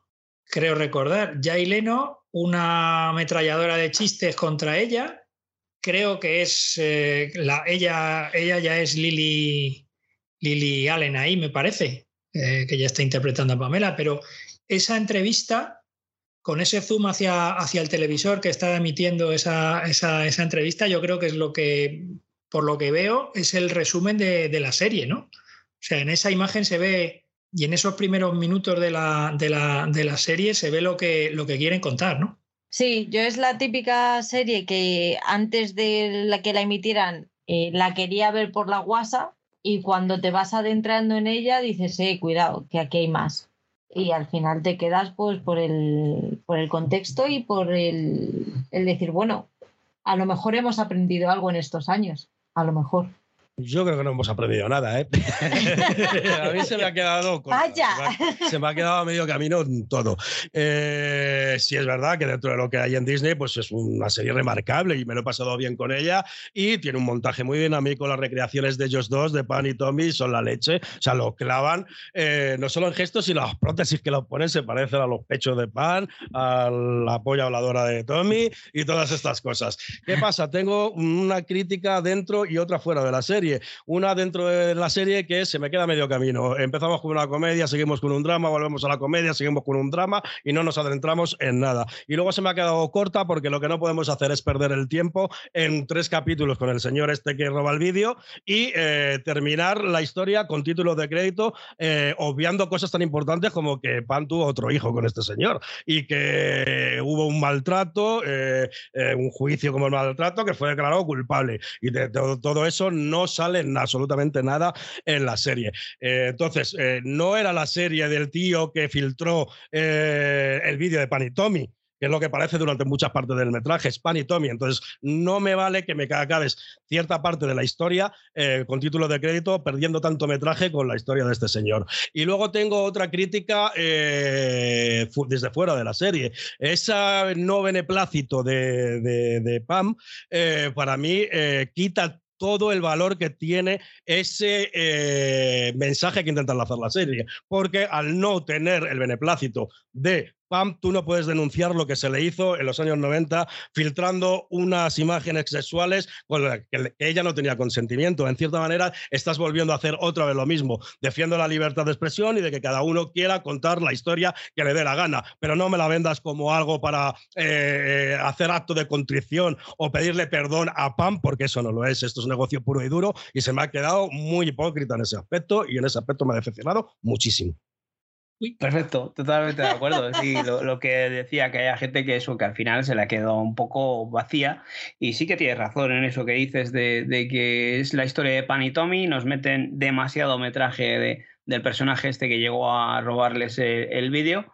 Y eso, he hecho en falta lo que tú dices de, de, cómo es la historia de Pan y Tommy, de haberla llevado un poco más allá, en el tiempo que hubiesen quedado reflejados esos malos tratos y cómo mm, llegaron a acabar estos dos personajes que siguen queriéndose encima. O sea, por desgracia, mm, hay muchas relaciones así en las que, que están involucrados malos tratos, y, pero hay amor. A lo mejor Tommy sí ha aprendido algo y ahora es una maravillosa persona. Tampoco conozco qué estará haciendo el muchacho ahora. Él sí dio el, consentimiento. Eh, yo creo que me habéis entendido perfectamente a lo, que, a lo que me refería. Y sí, dentro de Disney, la verdad que de lo mejorcito y efervescente que se ha hecho este año. Yo creo que eh, Disney lo que pasa es que tiene ahora un parón que es el tema de derechos. El tema de derechos que tienen ahora mismo Movistar, que tiene ahora mismo HBO y eh, está haciendo que grandes de series que pertenecen a FX, Hulu, que son propiedad suya, no las estén estrenando ellos, pero poco, está, poco están añadiendo al catálogo cosas maravillosas que para los grandes seriefilos pues ya las hemos visto, pero tenemos 24, tenemos Perdidos, han metido El Padrino de Harlem, han metido mm, eh, Hijos de la Anarquía, entonces yo creo que cuando se vaya agotando todo el tema este de derechos y vayan estrenando ellos directamente, va a pegar un subido en la plataforma que puede convertirse en una, en una de las plataformas referentes en este país, seguramente. No, Disney Plus, desde luego, para mí es una serie, o sea, una plataforma con un catálogo eh, inmenso que, en poco tiempo se va a comer al catálogo que tiene eh, Netflix, que siempre hemos dicho que Netflix tiene un catálogo brutal, pero es que Disney está subiendo constantemente cosas, como tú dices, que está recuperando los derechos. Ahora en breve van a meter todo esto de, de, Marvel que hizo Netflix, así que va, el catálogo va en aumento. Yo lo que estoy deseando es que en Disney más suban ya The Shield, eh, la serie que me recomendó Paul. Vamos, que es que a mí me, me quedé todo loco con esa serie. O sea, vi dos capítulos de recomendación y, son brutales. ¿La del calvo? Sí, sí, la del calvo, la de Michael Chiklis. Esa la tengo yo pendiente de toda la vida. Pues brutal, ¿eh? O sea, no te puedes imaginar el alegrón que me dio cuando me dijo Paul, pues tienes que verte dos capítulos de la primera temporada de Shield y tal. Digo, bueno, pues nada, vamos a ver, porque estaban antes en Prime Video, creo recordar, que me dijo, pero los habían quitado. Y tuve que, bueno, por circunstancias. Al final vi los dos primeros capítulos y me quedé, pero, pero pasmado. O sea, qué seriaza, por favor. Qué dos primeros capítulos. O sea, estoy deseando que suban todas las temporadas porque era una serie de Fox, con lo cual mm, lo tiene Disney. O sea, no sé a qué está esperando, porque no la están dando en ninguna plataforma más. Cuando la ponga yo también la voy a ver. Ahora he iniciado una de mis cuentas pendientes que era Oz el, drama carcelario de HBO. Pues esa la tengo yo pendiente también. Y, yo, también. Vamos con Netflix. Alberto. Bueno, pues vamos con Netflix, que nos da tantas alegrías y tanto sufrimiento a los que hacemos podcast. Bueno, pues eh, mi primera opción es El Marginal. O sea, mucha gente le impactará, mucha gente dirá, pues esto es una puta mierda. Pues muy bien. Eh, ¿Qué es el marginal? Es un drama carcelario argentino que nos cuenta la historia de un policía infiltrado en una cárcel para rescatar a la hija de un juez secuestrada. Una vez dentro, tendrá que enfrentarse a todo tipo de personajes violentos y ser testigo y partícipe de hechos atroces. Eh, todo lo que puedas imaginar, cualquier crimen que, mm, se te ocurra, sucede dentro de esa cárcel. Eh, cualquier personaje extremo y violento que se te ocurra, lo tienes metido dentro esa cárcel. Sé que a la mayoría pues, de la gente le va a provocar rechazo el marginal entre lo mejor del año, pero para mí no hay duda. No solo porque nos han regalado dos buenas temporadas este año y porque la quinta y última ha sido un cierre perfecto de lo que es la cuadratura del círculo, que es la historia que nos cuenta, sino que además la meto como premio a su trayectoria. Eh, está muy bien, series con mucha calidad, series muy mm, de gafapaster, a todos nos ha gustado Pesic y decir que, es, que somos muy interesantes, pero cuando nos ponemos de delante de un televisor, la mayoría de las veces lo que buscamos es entretenimiento. Y lo que me he entretenido yo estos últimos años con las cinco temporadas del Marginal, no me he entretenido con ninguna otra serie. Y esto merecía el premio de meterla entre las mejores de, de, este año. Luego, eh, la, mi experiencia con el Marginal ha sido muy divertida porque yo empecé a verla en plan coña, iba diciendo a la gente, tienes que ver esto, tienes que ver esto, y se fue sumando un aluvión de gente, la cual la íbamos comentando y nos lo íbamos pasando muy, muy bien. Aparte de todo este toque divertido que tiene, eh, tiene una construcción de personajes muy buena y la última escena es una declaración de intenciones eh, completamente de lo que ha sido la serie. Un drama porque cuenta historias muy difíciles, pero con un tono de humor y eh, ahí está, el marginal. La mayoría de la gente mm, que entra mm, no la suelta. Entonces yo ahí dejo el marginal y va a ser mi recomendación de este año. O sea, yo estas, yo he visto tres temporadas, me falta de ver estas dos últimas que se han estrenado hace muy poquito y yo con las tres temporadas yo lo, he disfrutado, eh, me unía a esa recomendación que hacías constantemente de que El Marginal, que era una gran serie. Eh, la primera temporada pues es una producción argentina que tiene su su dinerito justito, sus efectos o tal, anda Tiene un menos, poco menos que dinero justito, yo creo. Pero la segunda y tercera temporada va creciendo, van creciendo los personajes, mm, van apareciendo otros distintos que todavía le dan un plus a los que ya había. Y, y yo estoy deseando ver esa cuarta y quinta temporada para, para darlas por cerrada. Y yo sí, he disfrutado mucho de esas tres temporadas y, y me parecen perfectas. Se van añadiendo cada vez villanos peores, o sea, cuando piensas que no puede haber un villano peor, lo hay. La cuarta temporada sí he de decirte que baja un poco, ¿por qué? Porque no tenemos un villano tan bueno como tuvimos en el Sapo y todos los demás, pero la quinta, de verdad, le meten, eh, vuelven a dar otro giro a la historia para meterle un trasfondo más dramático, incluso un poquito de crítica social y el final, o sea, mm, es perfecto para cada uno de todos los personajes y la historia, te lo digo de verdad, que si lo has disfrutado, ya verás cómo se te va, va quedar un muy buen sabor de boca. La veré, la veré. Yo al principio, la primera temporada, me quedé eh, en ella por el cachondeo, por esa producción. En la primera escena en la que salen disparando son petardos. O sea, yo me escojonaba vivo. O sea, pero poco a poco me fue atrapando toda esta espiral de violencia y el trasfondo que, que trae consigo. Y la verdad que me parece una de las series más entretenidas que he visto en los últimos años, como ya he comentado. Voy a ir con los Bridgerton. es mi serie. ¿Qué le voy a hacer? ¿Eso qué te vamos a hacer ya? Pero- ¿Qué, qué vais a si hacer no- conmigo? No podéis hacer nada conmigo. Si no te tienes que justificar, si No, te no, gusta, no. pues ya está. o sea, No me justifico, me gusta. pues ya está. sí, Pues eso, que no, no hay que justificarse. Volvemos a, volvemos a lo mismo, es mm, entretenimiento puro. eh, es de las series que más disfruto. Bueno, creo que, creo que queda claro. Es que es salseo puro y duro. O sea, es lo que yo busco cuando llego a casa reventada de la vida y diciendo, "Uh, me he quedado sola, eh, los Bridgerton. Me lo voy a pasar pipa y ahora no porque estoy a dieta, pero si no estoy a dieta me cojo las palomitas y empiezo pum, pum, pum.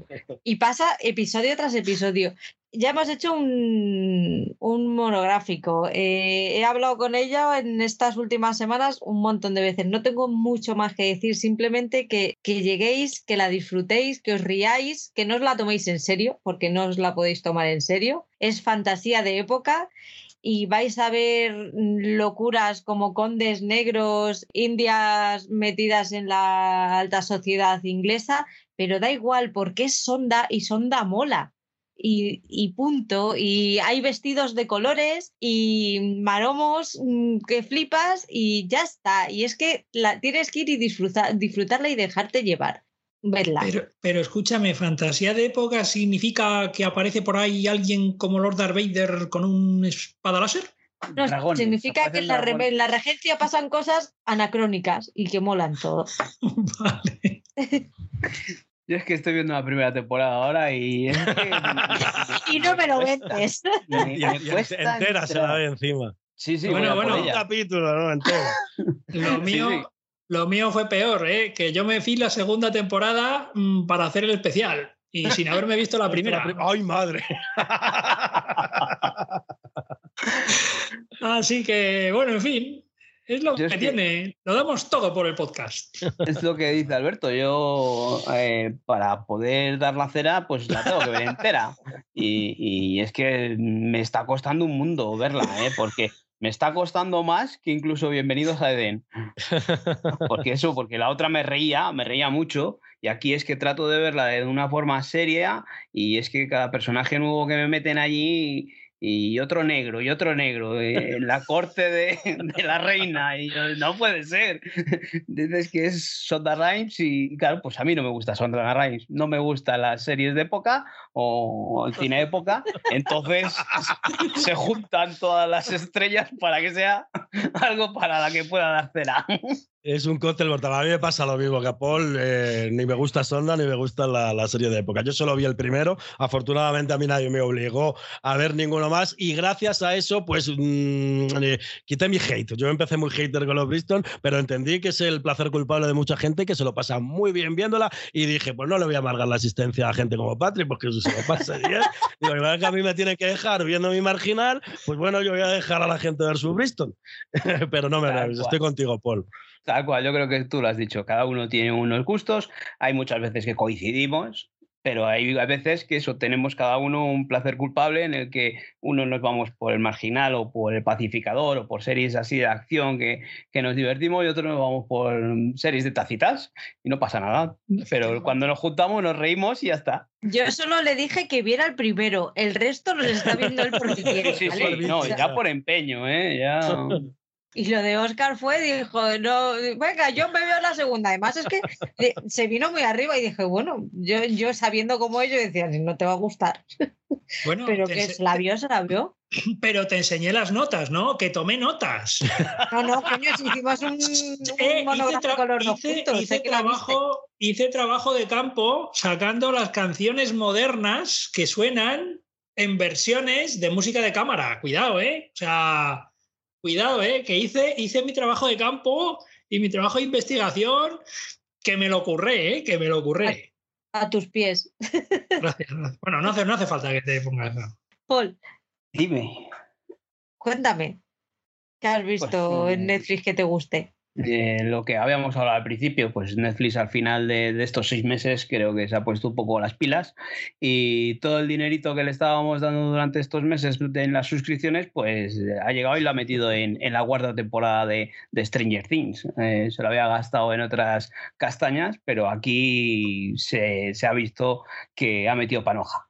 Y yo he disfrutado muchísimo desde el primer episodio de la cuarta temporada de Stranger Things esta serie ochentera mm, que en la primera temporada nos puede recordar a, los Goonies y esas cosas y nos puede llevar a esa época que, la gente de nuestra generación o de mi generación pueda haber reflejado ese momento en el que, veíamos esas películas y vivíamos ese momento ochentero. Yo disfruté mucho de la primera temporada, me enganchó, me atrapó, pasamos por una segunda temporada un poco más flojita, un remonte en la tercera temporada y en esta cuarta temporada desde el primer episodio acabé enganchado, eh, disfrutando mucho de, eso, del dinero que ha metido ahí Netflix, porque se le ve que tiene calidad por un tubo, eh, tanto en efectos como en, la historia, en la forma de contarnos, en la dirección.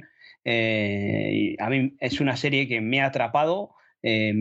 con episodios larguísimos esta cuarta temporada de mm, pasando la hora, hora y cuarto, que me les he visto igual que si fuesen episodios de 40 minutos o, de media hora incluso, y deseando ver esa resolución final de esta temporada a principios de julio, con esos dos episodios que serán eternos también de duración, que incluso a llegar el último a las dos horas y cuarto, yo creo pero, pero creo que nos han contado en esta cuarta temporada muchísimas de las cosas que mm, podíamos dudar de, las otras tres temporadas.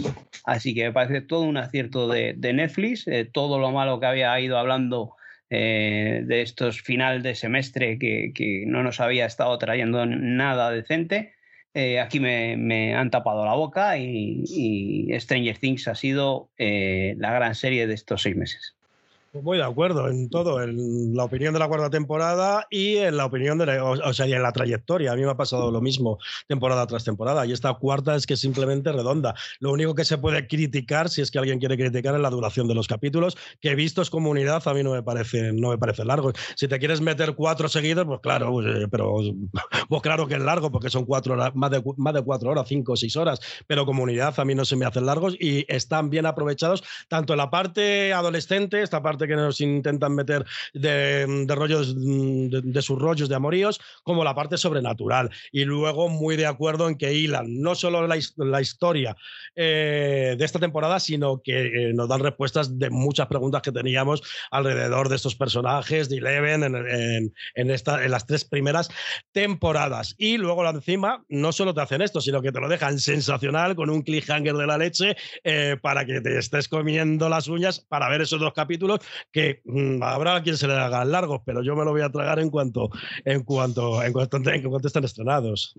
Total, ya queda nada, menos de 15 días. Estamos ahí todos esperando. Dices de las tramas esas de, de los adolescentes, y yo creo que lo hablamos en el último programa con, con Patri, que incluso eso está bien llevado, mm, reflejado ese, ese ambiente de cuadrilla que, que todos hemos vivido eh, en los años 80, o, todos hemos vivido, o, los que hemos vivido en los años 80, en esas cuadrillas que juntábamos en el pueblo, en el que nos relacionábamos entre con chicos, chicas, y lo que he visto muy bien eh, en esta última temporada en esa separación que habían tenido dos personajes y cuando se vuelven a encontrar es como si no ha pasado el tiempo, vuelven a tener la misma conexión. Entonces, a mí hasta, hasta eso me ha parecido bien esa camaradería es muy representativa de lo, que, de lo que es el espíritu de Stranger Things. También hay una cosa muy destacable en Stranger Things, que es que los personajes han ido creciendo eh, de forma lógica durante las temporadas. O sea, no han querido que los niños tengan 12 años toda la vida, que pasa en otras series. Entonces han ido quemando muy bien las distintas etapas de esa evolución o, o de esa forma de convertirse en adulto que tú dices que está muy bien llevada y que está muy bien llevada. Luego, otra cosa que me ha gustado muchísimo de esta temporada son todas las referencias que eh, pasamos de unas referencias más eh, juveniles, infantiles, a unas más adultas envueltas en todo el terror de los 80, como Pesadilla en el Street, Carrie, un montón de referencias, y luego lo de los efectos ni nombrarlos. todavía lloro cuando me acuerdo de los efectos de Paraíso, que la comparaban con Stranger Things, por ejemplo. o el gato aquel de feria. Me libré de feria. Yo también. Alberto, cuéntanos. ¿Cuál es la siguiente? A ver, la siguiente, Peaky Blinders. Peaky Blinders me ha gustado muchísimo, es una serie que me encanta. Llevan plena forma desde 2011. Nos cuenta la historia de Thomas Shelby, que es un militar de origen gitano que regresa a casa de la guerra. Una vez allí, pues quiere recuperar el control de su ciudad y recuperar los negocios ilícitos de su familia. Está ambientado en los años 20 y cuenta con una excelente banda sonora eh, con, con, canciones que no pertenecen a la época de los años 20 y fue una de las primeras eh, series que se arriesgó con esto y que después han tomado como ejemplo muchas otras series que, que vinieron detrás. Eh, la temporada en la que se ha estrenado este año es la sexta temporada. Para mí ha sido absolutamente de lo mejor del año. Además de seguir muy bien la historia, tiene una calidad técnica impresionante. Se asemeja a seis películas de alto nivel y además han vuelto a dar mucha importancia al folclore gitano que le da un toque oscuro, diferente y muy molón.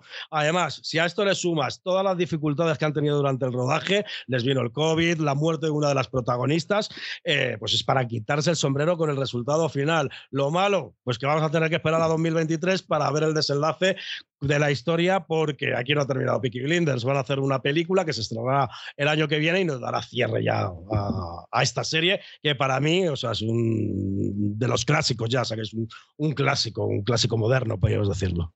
Sí, yo de esta, de esta última temporada he visto la mitad, tres episodios, y me parece que sigo manteniendo ese ritmo fantástico de, de, las otras cinco temporadas, eh, esa ambientación, eh, esas interpretaciones que tienen a mí el personaje de, de, de Tommy es brutal eh, la dirección con unos planos eh, que, son extraordinarios eh, y a mí es una serie que me encanta y, estoy, como dices tú, deseando acabando, acabar esta temporada y, no nos queda otra que esperar a, la resolución de, en forma de película que nos llegue para el 2023. Chicos, una, una pregunta. Esta serie se puede ver en Netflix, pero era BBC, ¿no? Sí, es original de BBC. Eh, de hecho, yo la vi durante la emisión en Inglaterra, que fue hace unos meses, y por eso he, podido introducirla. Paul ha tenido menos tiempo porque se estrenó hace ocho días.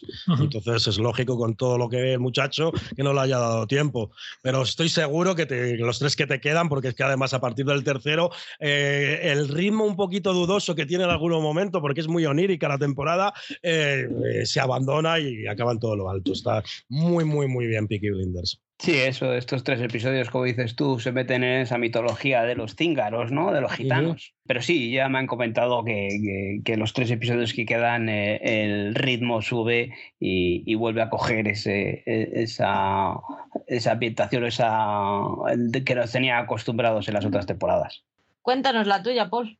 Bueno, eh, otra mía de Netflix es Heartstoppers que, es una serie pequeñita de Netflix que, llegó sin apenas hacer ruido y que tú, Patri, fuiste una de las primeras que, que, nos la recomendó en el grupo de Telegram, que te pareció una maravilla. Mm, yo tardé un poco más en ponerme con ella, pero descubrí que era una auténtica maravilla. No es una superproducción, no es una gran serie eh, en el aspecto de producción, pero es una delicia de serie, es una delicia cómo está contada, cómo está llevada.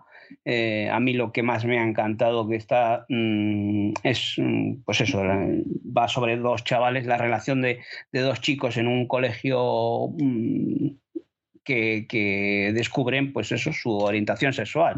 Bueno, los dos no, uno de ellos es eh, desde el principio es abiertamente, abiertamente gay y el, otro es el que en principio es el capitán del equipo de rugby, que aparentemente es eh, heterosexual y que a raíz de, esa relación de amistad que, que, surge entre ellos, pues llega a surgir eh, ese amor y ese, ese esas dudas eh, en dónde, dónde, se encuentra él eh, sexualmente o su tendencia sexual. Pero aparte de estos dos protagonistas, en la cuadrilla, pues también tenemos, o dentro del colegio, eh, dos chicas lesbianas, una chica trans.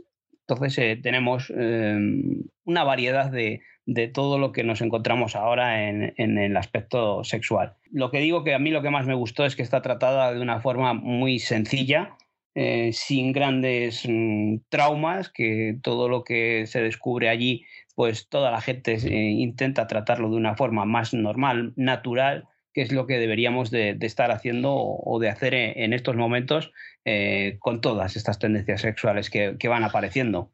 respetarlo y que cada uno mm, decida lo que quiera hacer en su vida. Pero sobre todo, yo he visto de esta serie un par de capítulos. Tres palabras, sencillez, naturalidad y positivismo. Sí, sí. No es una serie negativa, no, es una serie de malos rollos, es una serie que se deja ver mm, de una manera mm, sencilla, vamos, natural. Natural. Sí, está basado en un cómic y encima tenemos esa sencillez de, del cine o de las series británicas, que está muy bien, muy, muy seria, muy formal y fantásticamente tratada tiene sus toquecitos ahí eh, que puede cursis y tal, con esos eh, florecillas o hojas que van saliendo, corazoncitos, rayitos, eh, que te van un poco, te pueden sacar un poco, pero como estás metido en ese ambiente tan meloso, que al final acabas tragando con ellos. No sobran. Es un toquecito cursi, pero no, no sobra, no se te hace, no. se te hace pasteloso. Te digo que como ya estás metido en ese ambiente, no te sobran en ningún momento, porque mm. te ves así tan cookie que ya tratas con ello. Es un lugar feliz, para mí es un lugar feliz. Yo fui muy feliz viéndola. De hecho, a lo mejor en algún momento la, la, revisiono. No tengo mucho más que añadir, si es que lo has dicho todo. Para mí es de lo más bonito que hemos visto en, en este semestre. Yo estoy de acuerdo con vosotros. A mí no me apasiona tanto, la verdad, las cosas como son, pero sí me gustó y sobre todo que el enfoque está en unos chavales muy jóvenes, que no estamos acostumbrados normalmente a ver este tipo de relaciones con chavales de 14 años. Normalmente pues ya lo hemos visto con gente de 18, 20, 16, gente más adulta. Entonces esto es lo que saco yo más positivo y la forma tan natural con el que está tratado todo. eso es lo que más destaco de ella. Pues vamos a Movistar, Alberto. Bueno, pues vamos a Movistar. Movistar, pues bueno, tiene una cosa buena Movistar, que es que se ha quedado con un montón de series europeas, la comida la tostada en ese aspecto a filming, eh, podríamos comentar Trigger Point, podríamos comentar Vigil, podríamos comentar The Responder, y eh, otra cosa mala que es la caída en picado de su propia producción, que eh, solo salvo una. Sea, voy a empezar primero por Peter Saul. Los Peter Saul ya la conoce todo el mundo, es el spin-off de, de Breaking Bad se ha estrenado la sexta temporada, la mitad de la sexta temporada. Todavía nos queda la segunda mitad, que vendrá creo que es en julio. Ya sabéis este truco que tienen para alargar más las temporadas. Y eh, he tenido una relación de amor-odio yo con Breaking Bad porque me parecía que nunca terminaba de arrancar.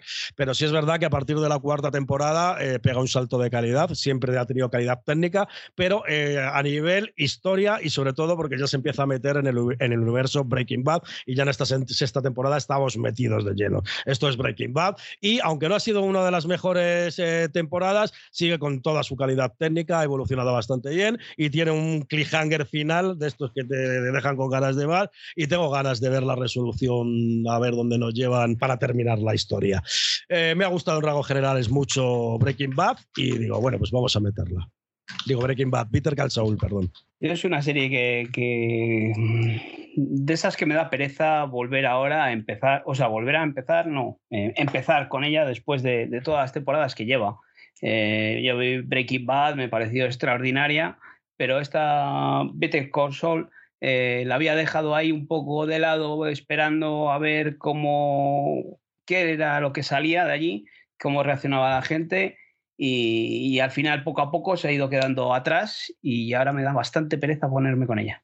Son muchas temporadas. Si yo tuviera que empezar ahora mismo, no, no empezaba. Y hay mucha gente que la considera mejor que Breaking Bad, ¿eh? que a mí es una cosa que me impresiona, las cosas como son, porque son palabras mayores y, a mí, gustándome Peter Cal Saúl, mm, me parece que no llega, pero bueno, cada uno tenemos nuestro gusto, ya sabes. Pero mucha gente, además, que es lo que me sorprende. ¿Con qué te quedas tú, Paul? Yo voy a traer otra serie británica que, como dice Alberto, son donde se ha agarrado Movistar últimamente, eh, después de que su producción haya quedado bastante mermada. Eh, yo me voy a quedar con The Responder. The Responder a mí me parece una serie que es cortita, es un, en principio iba a ser una, una miniserie, pero bueno, eh, ahora ha acabado por, mm, por renovarse por una segunda temporada.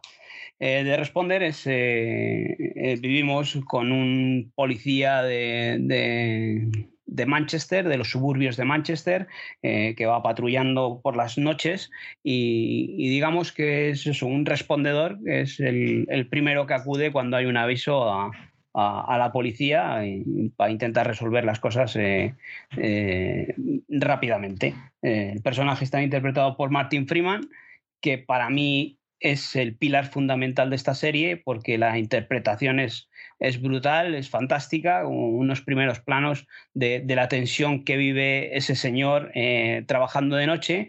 está pasando por una mala racha en el aspecto familiar, pues se está separando de su mujer y luego se encuentra con problemitas con, por la, en, en, su vida personal eh, alrededor del trabajo, que, que, tiene un amigo que es camello, tiene una amiga que le roba el camello y, ahí se encuentra en, en, le va generando esa tensión en, en, no saber qué hacer cuando encima le meten una policía eh, novata y le tiene que llevar por esos suburbios de Manchester.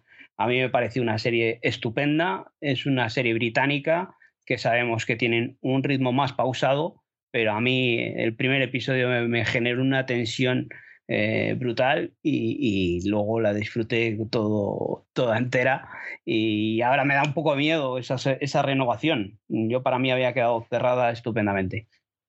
Yo esta no la terminé, me quedé a dos episodios. De terminarla, la tengo que terminar pero lo que vi me, gustó. Lo que pasa es que ha habido otras que, que se la han llevado por delante. A mí de Responder me gustó muchísimo. Paul ya sabe que yo esta serie la he recomendado mucho antes del estreno aquí en España. Soy muy fan de las series inglesas, por eso estoy muy atento de lo que van estrenando allí.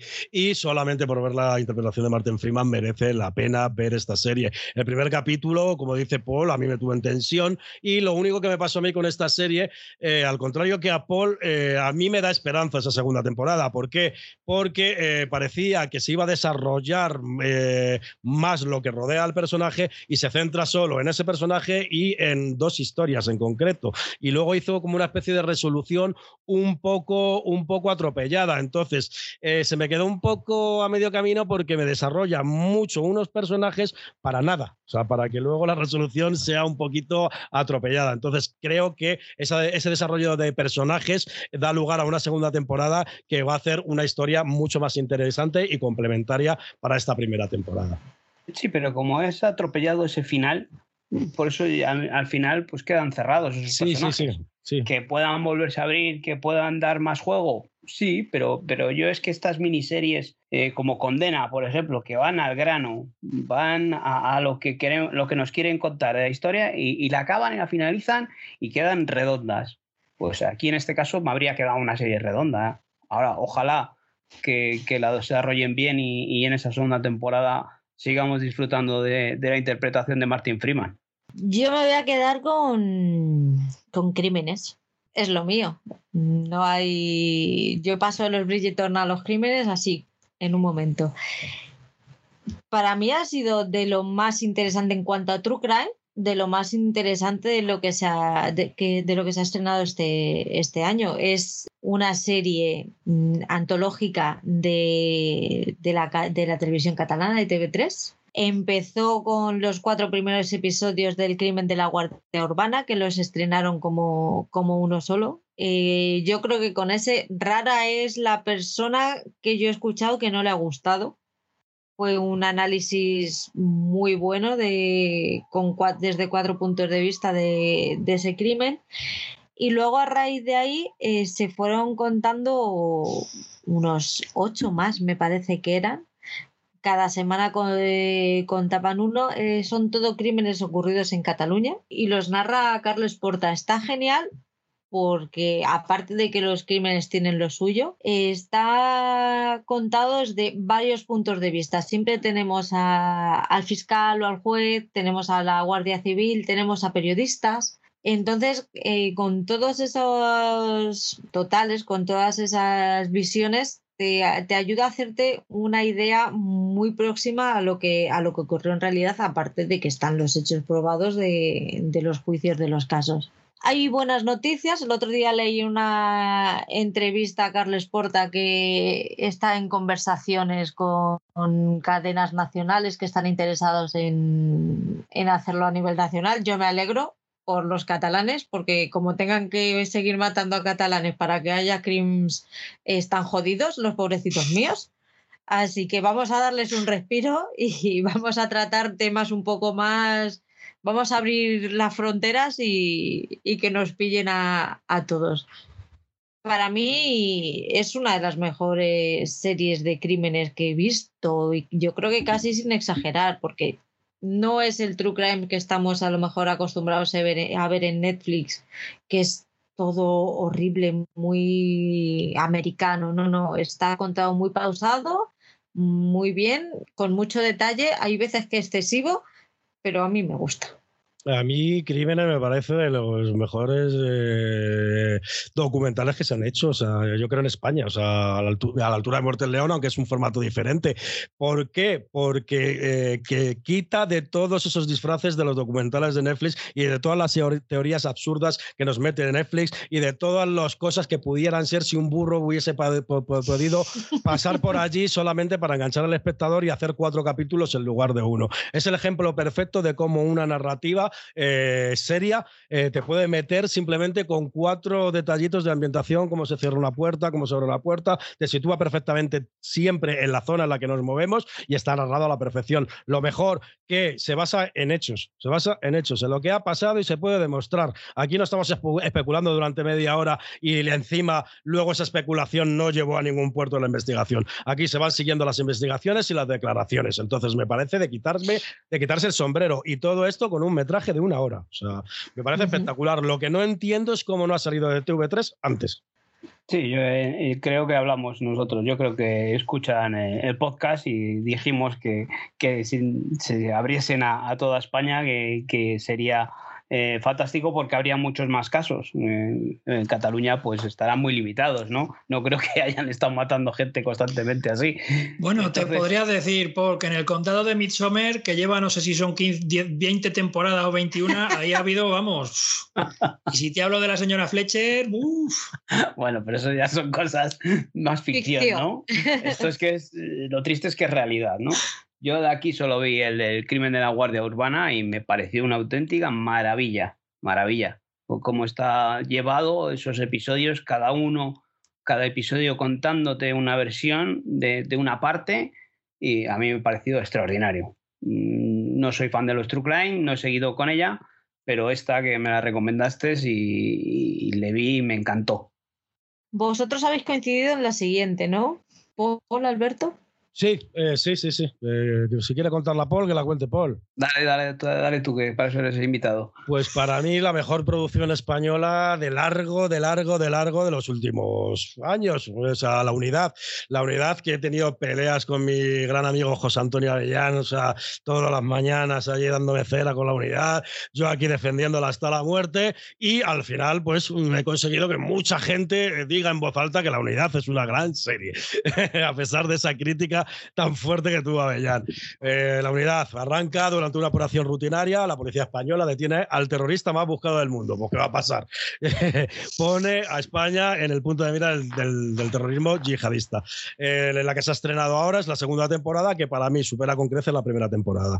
Me pareció muy buena la primera temporada, pero creo que en el aspecto técnico le dan mil vueltas. Pero no solo a la primera temporada de la unidad, a muchas de las producciones inglesas de las cuales vanagloriamos, tipo Line of Duty, en escenas de opción, o sea, vamos a decirlo de una forma fea, se mea en Line of Duty.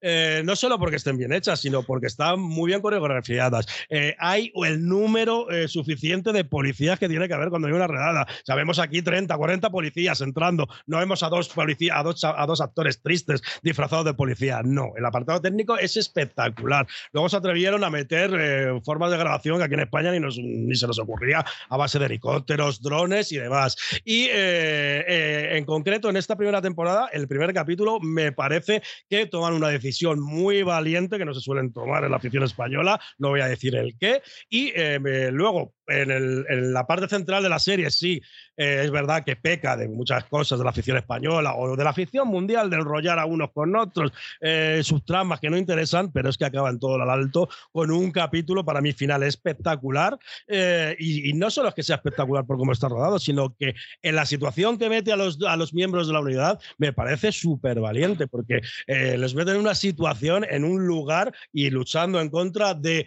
un equipo terrorista que puede suscitar muchas críticas y no ser entendido. Entonces, a mí me ha parecido que encima han dado un paso de valentía dentro de la afición española. Me ha, gustado mucho la segunda temporada de la unidad, a pesar de todos estos rolletes de subtramas y tal, me parece un, serión, vamos, a nivel, a nivel de cualquier serie internacional. Sí, yo creo que, vamos, suscribo todo lo que has dicho. Creo que la primera temporada ya fue una gran temporada, que igual se perdía un poco en, tanta localización, quisieron hacer una gran superproducción eh, y demostrar que se estaban gastando la pasta. Quedó un poco escondida esta producción por, por antidisturbios, eh, pero luego en esta segunda unidad, esta segunda temporada de la unidad, eh, me ha parecido que ya lo que dices, que se supera a la primera temporada, se centran más en las localizaciones, apenas tenemos dos o tres localizaciones, y, eso, lo que dices, eh, eh, se atreven a hacer cosas con, con, el guion que pocas veces habían hecho en España y darnos sorpresitas o giros que pocas veces habían, se habían hecho aquí en España. Y como dices tú, si ves esto sido una producción británica, mm, habría roto esquemas. Totalmente de acuerdo con vosotros. Yo he elegido Esto te va a doler, la serie médica protagonizada por, por Ben Whishaw, que está mm, basada en, un bestseller de un ginecólogo mm, inglés. Son vivencias que ha tenido él en la, mm, en la sanidad pública londinense y este, he tardado en terminarla, me acuerdo que hace 15, de, 15 días te dije que me faltaban dos por ver y me dijiste, te queda lo peor, hostia. La serie que he con humor negro, jiji, jaja, fíjate lo que se ve, tal, da un girito y se pone seria y trata temas jodidos y de un ostión nos deja en el sitio sin ningún problema, además, sin despeinarse. Está renovada por una segunda temporada, cosa que me alegra muchísimo y, ostras, es un seriote. Yo sabía que me iba a gustar por lo poquito que había visto y tal, pero esa forma de, narrar la, problemática de la sanidad pública, y me encantó el penúltimo episodio, creo que es en el que contraponen la sanidad pública a la privada es espectacular ese, ese episodio, cómo termina el episodio y cómo cierra la serie. No termina, o sea, es dura, pero no es una serie que digas no quiero verla, o sea, en ningún momento te deja tan plof o te da tal hostia de, de drama que dices no, no puedo seguir viéndola, por lo menos en mi caso. Te lo enseña bien, te deja en tu sitio, pero luego te da un ratito para pensar y decir, venga, me voy a tomar mis 15, 20 minutitos en, Reflexionar. Eso. voy a reflexionar sobre lo que he visto y a ver qué, qué he aprendido de aquí. Si no la habéis visto, poneros con ella porque para mí es de lo mejor de este año, sin duda. Es una serie que eso, lo que dices tú de primeras, pues te empieza con un humor negro, eh, tratando eso de esa, esa, situación de la sanidad pública en, Inglaterra.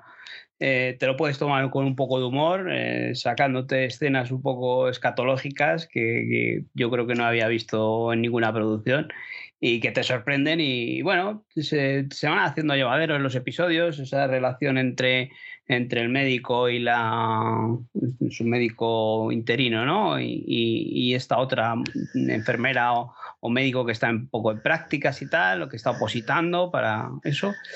Y luego acaba bastante jodida la cosa y, como dices tú, te, pega una buena hostia y te hace recapacitar que, que por dónde estamos viviendo o, o, cómo viven ellos ese trabajo porque lo podemos extrapolar a la sanidad pública española también. ¿eh? Y, es una magnífica serie, está muy bien hecha, está muy bien interpretada por Ben Whislow. Y es una serie que, a pesar de la dura que es, eh, yo la recomiendo también, me parece una gran serie. Yo de esta solo vi dos capítulos, no la he llegado a terminar y este verano, cuando coja vacaciones de podcast, la voy a terminar porque se ve desde la primera escena que es diferente eh, y está muy bien escrita y sobre todo nos aleja de los convencionalismos y fantasmadas de las producciones americanas que no tiene nada que ver. Entonces, eh, sí es verdad que solamente viendo el primer capítulo es una serie que ya te dice que es algo diferente, ha tenido unas críticas excepcionales y ya después de lo que habéis dicho, pues la voy a terminar este verano. Es, es durilla, pero merece la pena verla. Sí. Apple TV Plus.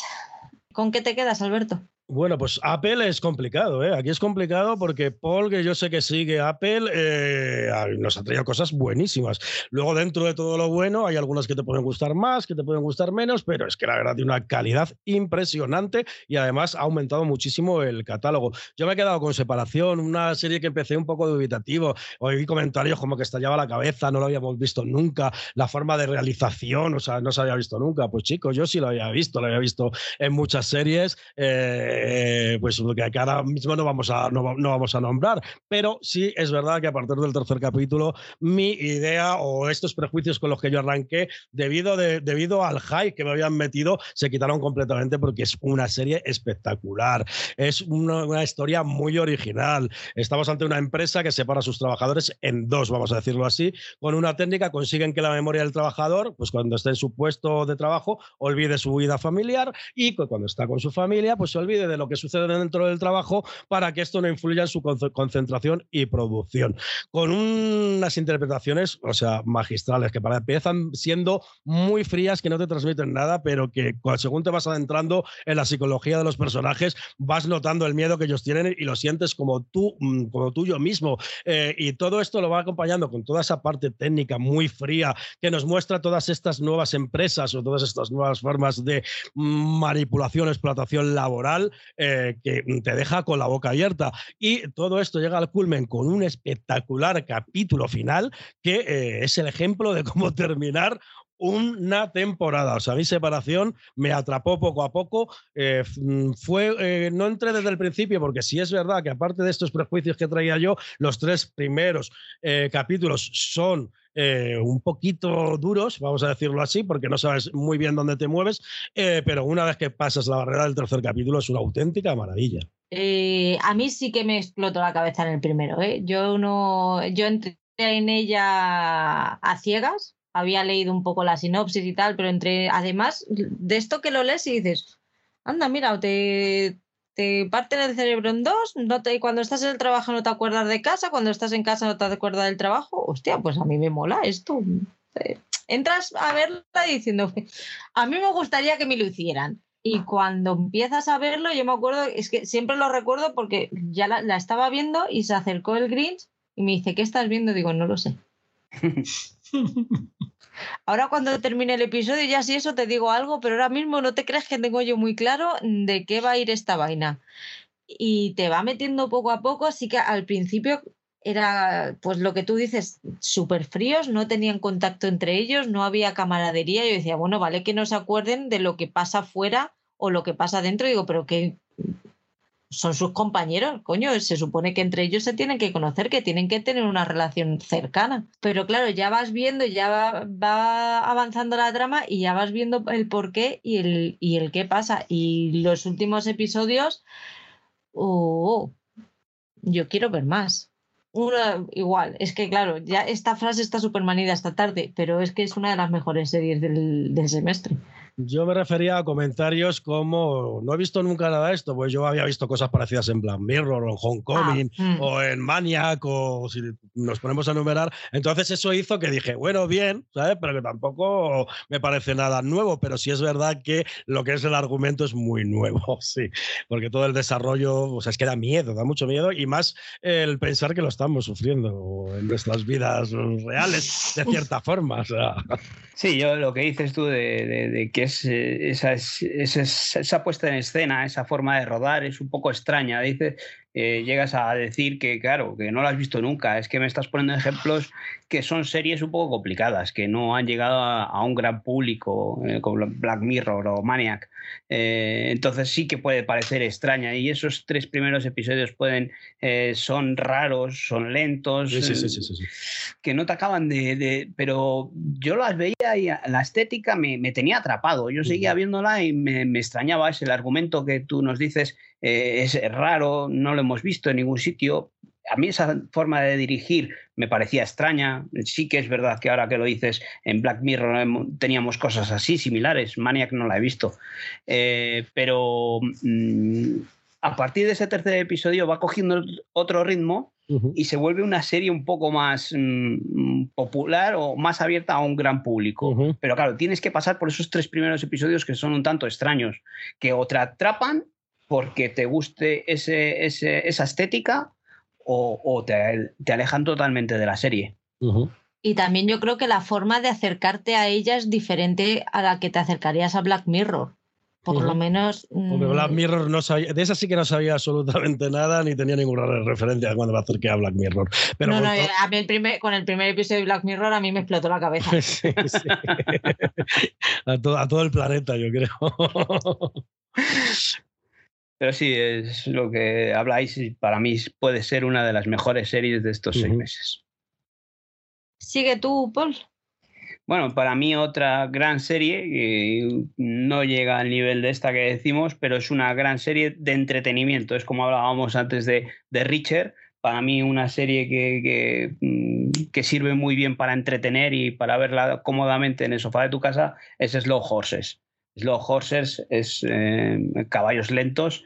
Eh, nos cuenta dentro del género del espionaje, dentro del MI6, eh, a estos mm, agentes que, que, no superan determinadas pruebas o que fracasan en sus misiones, son llevados a, a un edificio que le llaman la Ciénaga, en el que el jefe de ese departamento pues, es un Gary Oldman eh, con un, aspecto bastante desaliñado, eh, que bebe, fuma, pone los pies encima de la mesa, sin zapatos, con los calcetines llenos de agujeros, eh, mal hablado, deslenguado, y que lo único que pretende de, de estos agentes que tiene a su cargo es de que no hagan nada para que no metan la pata.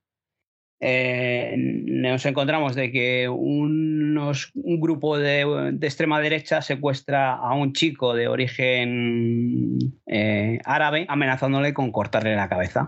Eh, y estos, este MI6 tiene que intentar descubrir dónde estás, dónde le tienen secuestrado y evitar esto.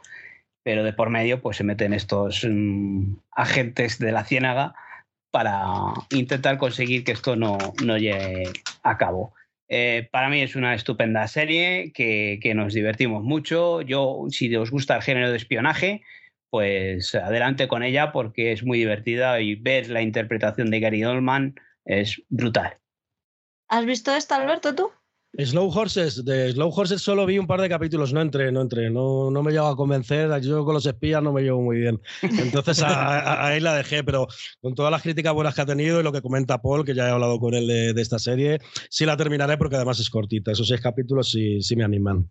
Pues yo de Apple me quedo con Las Luminosas. Las Luminosas es la, la historia de una chica que han agredido brutalmente y pasados los años descubre que hay un, un asesinato que puede estar vinculado con la persona que, que la agredió. Es una trama que en principio parece que puede estar súper trillada, que la hemos visto muchísimas veces, hasta que empiezas a verla y ves que le pasan cosas raras. Tiene una, una libreta y apunta la, la, situación en la que está en cada momento y las cosas que le rodean. Y ya ahí empiezas a, a decir qué está pasando aquí. Según va pasando la trama, ves que se une la realidad y la, y la ciencia ficción. No quiero contar mucho más porque es relativamente reciente y seguramente haya mucha gente que no la ha visto todavía. Está protagonizada y, y es productora Elizabeth Moss, es, es garantía de, de, calidad. A mí esta mujer es que prácticamente todo lo que hace me gusta. Y os puedo asegurar que son ocho episodios en los que no, no os vais a aburrir ni un solo momento. Tiene todos los ingredientes para dejaros pegados al sofá. No sé si la habéis visto, si estáis de acuerdo, si no, pero para mí, eh, después de separación, es de lo mejor que tiene Apple este año. A mí me ha gustado mucho Las Luminosas, todo este rollo de ciencia ficción que le han metido a mí me gusta muchísimo. Es una serie muy tramposa porque gracias a esto te la cuenta como le da la gana y te vas dando cuenta, pero está muy bien ambientada, muy bien interpretada y al, y el final, aunque es algo atropellado, me gustó. En la escena buena esa del final, yo aplaudí, dije, oye, ya era hora, a mí me ha gustado, la he disfrutado mucho. ¿eh? Y en filming, Oscar, que llevas mucho rato callado. Nada, eh, pues eh, yo voy a hablar de Manhunt, The Night Stalker, eh, que es una serie además que vi por recomendación de Patri. Está basada en hechos reales y es la investigación que lleva a cabo un detective de la policía británica, Colin Sutton, a la caza y captura de un violador en serie cuyas víctimas eran fundamentalmente ancianos y me pareció una serie en cuatro capítulos de nada, de 45 minutos cada uno, pues va a lo que va. Me parece el personaje ya, eh, Colin Sutton ya había aparecido en, en una serie anterior, en Manhunt, que luego posteriormente vi y que me parece más floja que esta. tal vez porque mete más eh, historia personal, eh, él con la mujer, eh, obsesionado con el caso, un poquito de, de tópico hay, ¿no? Pero, pero esta segunda entrega de, de, del personaje, de, de, este detective, va al grano. No, yo creo que es de las pocas series en las que no sobra ni un plano ni una secuencia. Y vamos, que te puedes ver perfectamente los cuatro capítulos en un día porque uf, entran solos. Eh, me gusta mucho además la interpretación de Martin Clunes, eh, un actor británico mucho más conocido allí, evidentemente, pero que aquí da, da muy bien para el papel, ¿no? Y a mí es una serie que está estrenada en 2021, yo la vi en 2022 en Filming, creo que se estrenó en Filming ahí en 2022 y, y por eso la pongo aquí, porque me gustó muchísimo. Me gustó más que quizá la, la serie inicial, ¿no? El, el, Manhunt a secas. Paul.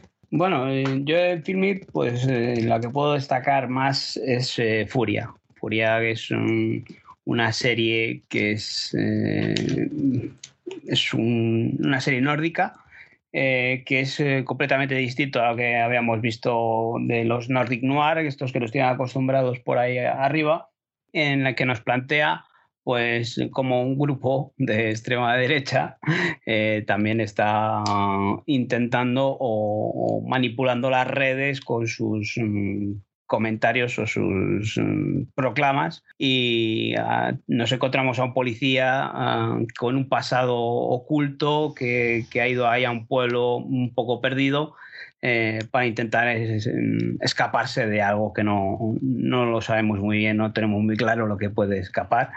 Y, y eso nos, nos presenta esta serie mm, algo más mm, distinto a lo que nos tenían acostumbrados en, Dinamarca o estas producciones nórdicas. Eh, tiene un más ritmo y, es una serie que eso, que si os gusta, si tenéis Netflix, para mí es una de las mejores series que, uy, perdón, si tenéis Filming, que es una de las mejores series que podéis ver eh, de, esto, de esto que llevamos de, de año.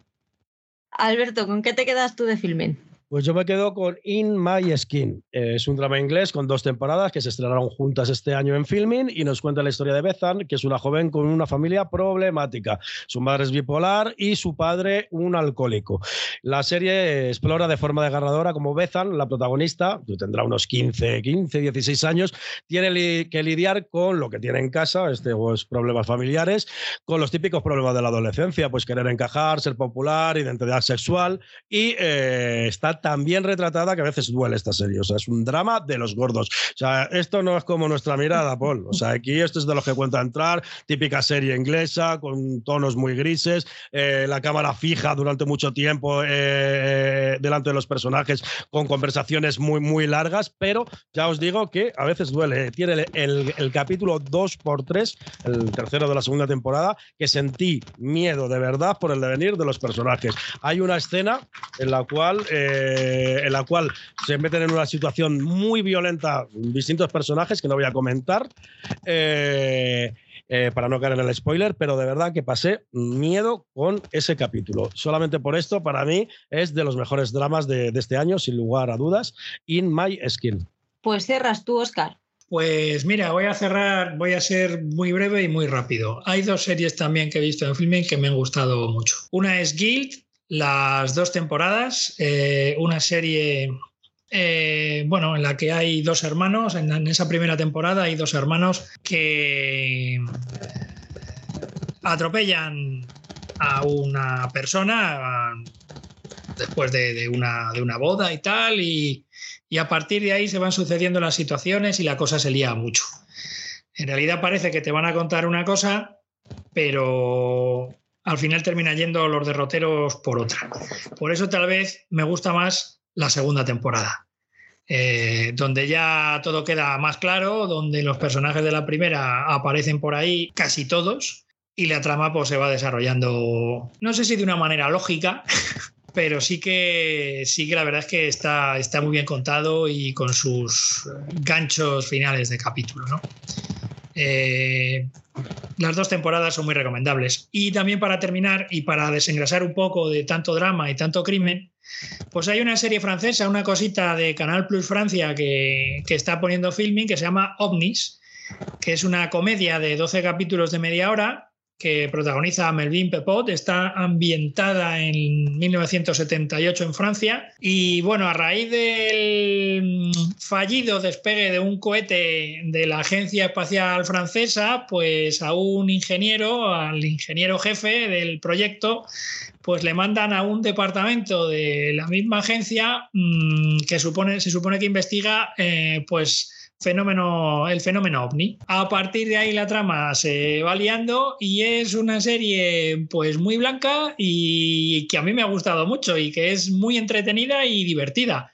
Ojo, que sean capítulos de media hora no significa que sea sitcom, ¿eh? que haya gags cada 30 segundos. Pero me gustan mucho las interpretaciones, la variada gama de personajes que aparecen, personajes, personajillos y, y cómo son, las rarezas de cada uno y sobre todo la ambientación en la década, en, ahí en 1978. O sea, eh, los coches, la ropa, los colores, el papel de, de, las paredes, las corbatas, los muebles, o sea, con el equipo de ambientación, de decoración, el, con de, dirección de arte, o sea, es que me he quedado loco. Y, eso, y, algunas de las músicas que se usan a lo largo de los capítulos mmm, me han encantado yo es que soy muy fan de la cosa esta francesa, entonces no soy objetivo.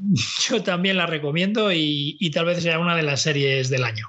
Pues buen repasito, ¿no? Nos ha llevado un, un ratito largo, pero yo creo que nos ha quedado un, un repaso bastante decente.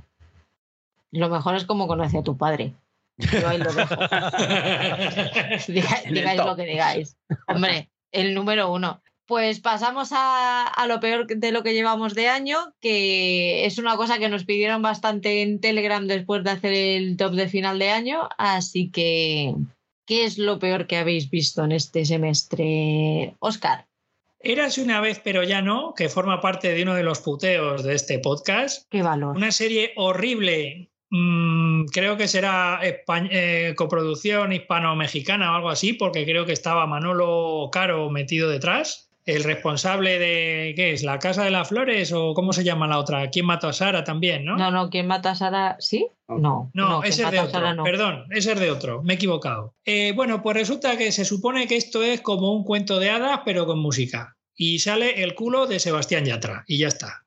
No sé qué decir más, porque es que es horrible. O sea, es horrible. Las interpretaciones son pésimas.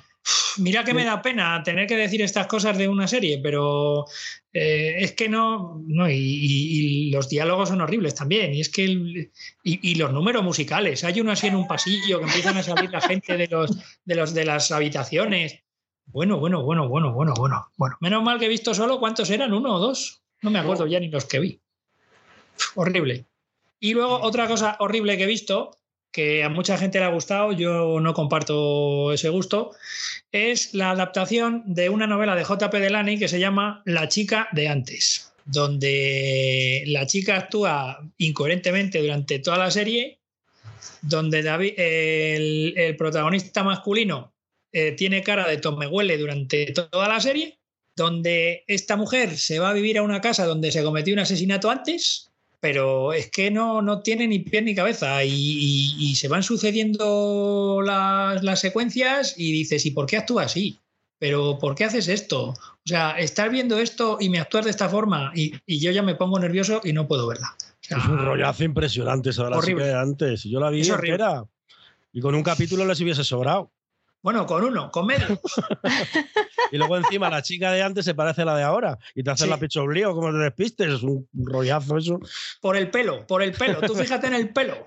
Hasta que la chica de ahora se pone el pelo como la chica de antes. Entonces ya la hemos liado. O sea, Que, Yo que esa no la la puedo misma que la ver, chica de ayer.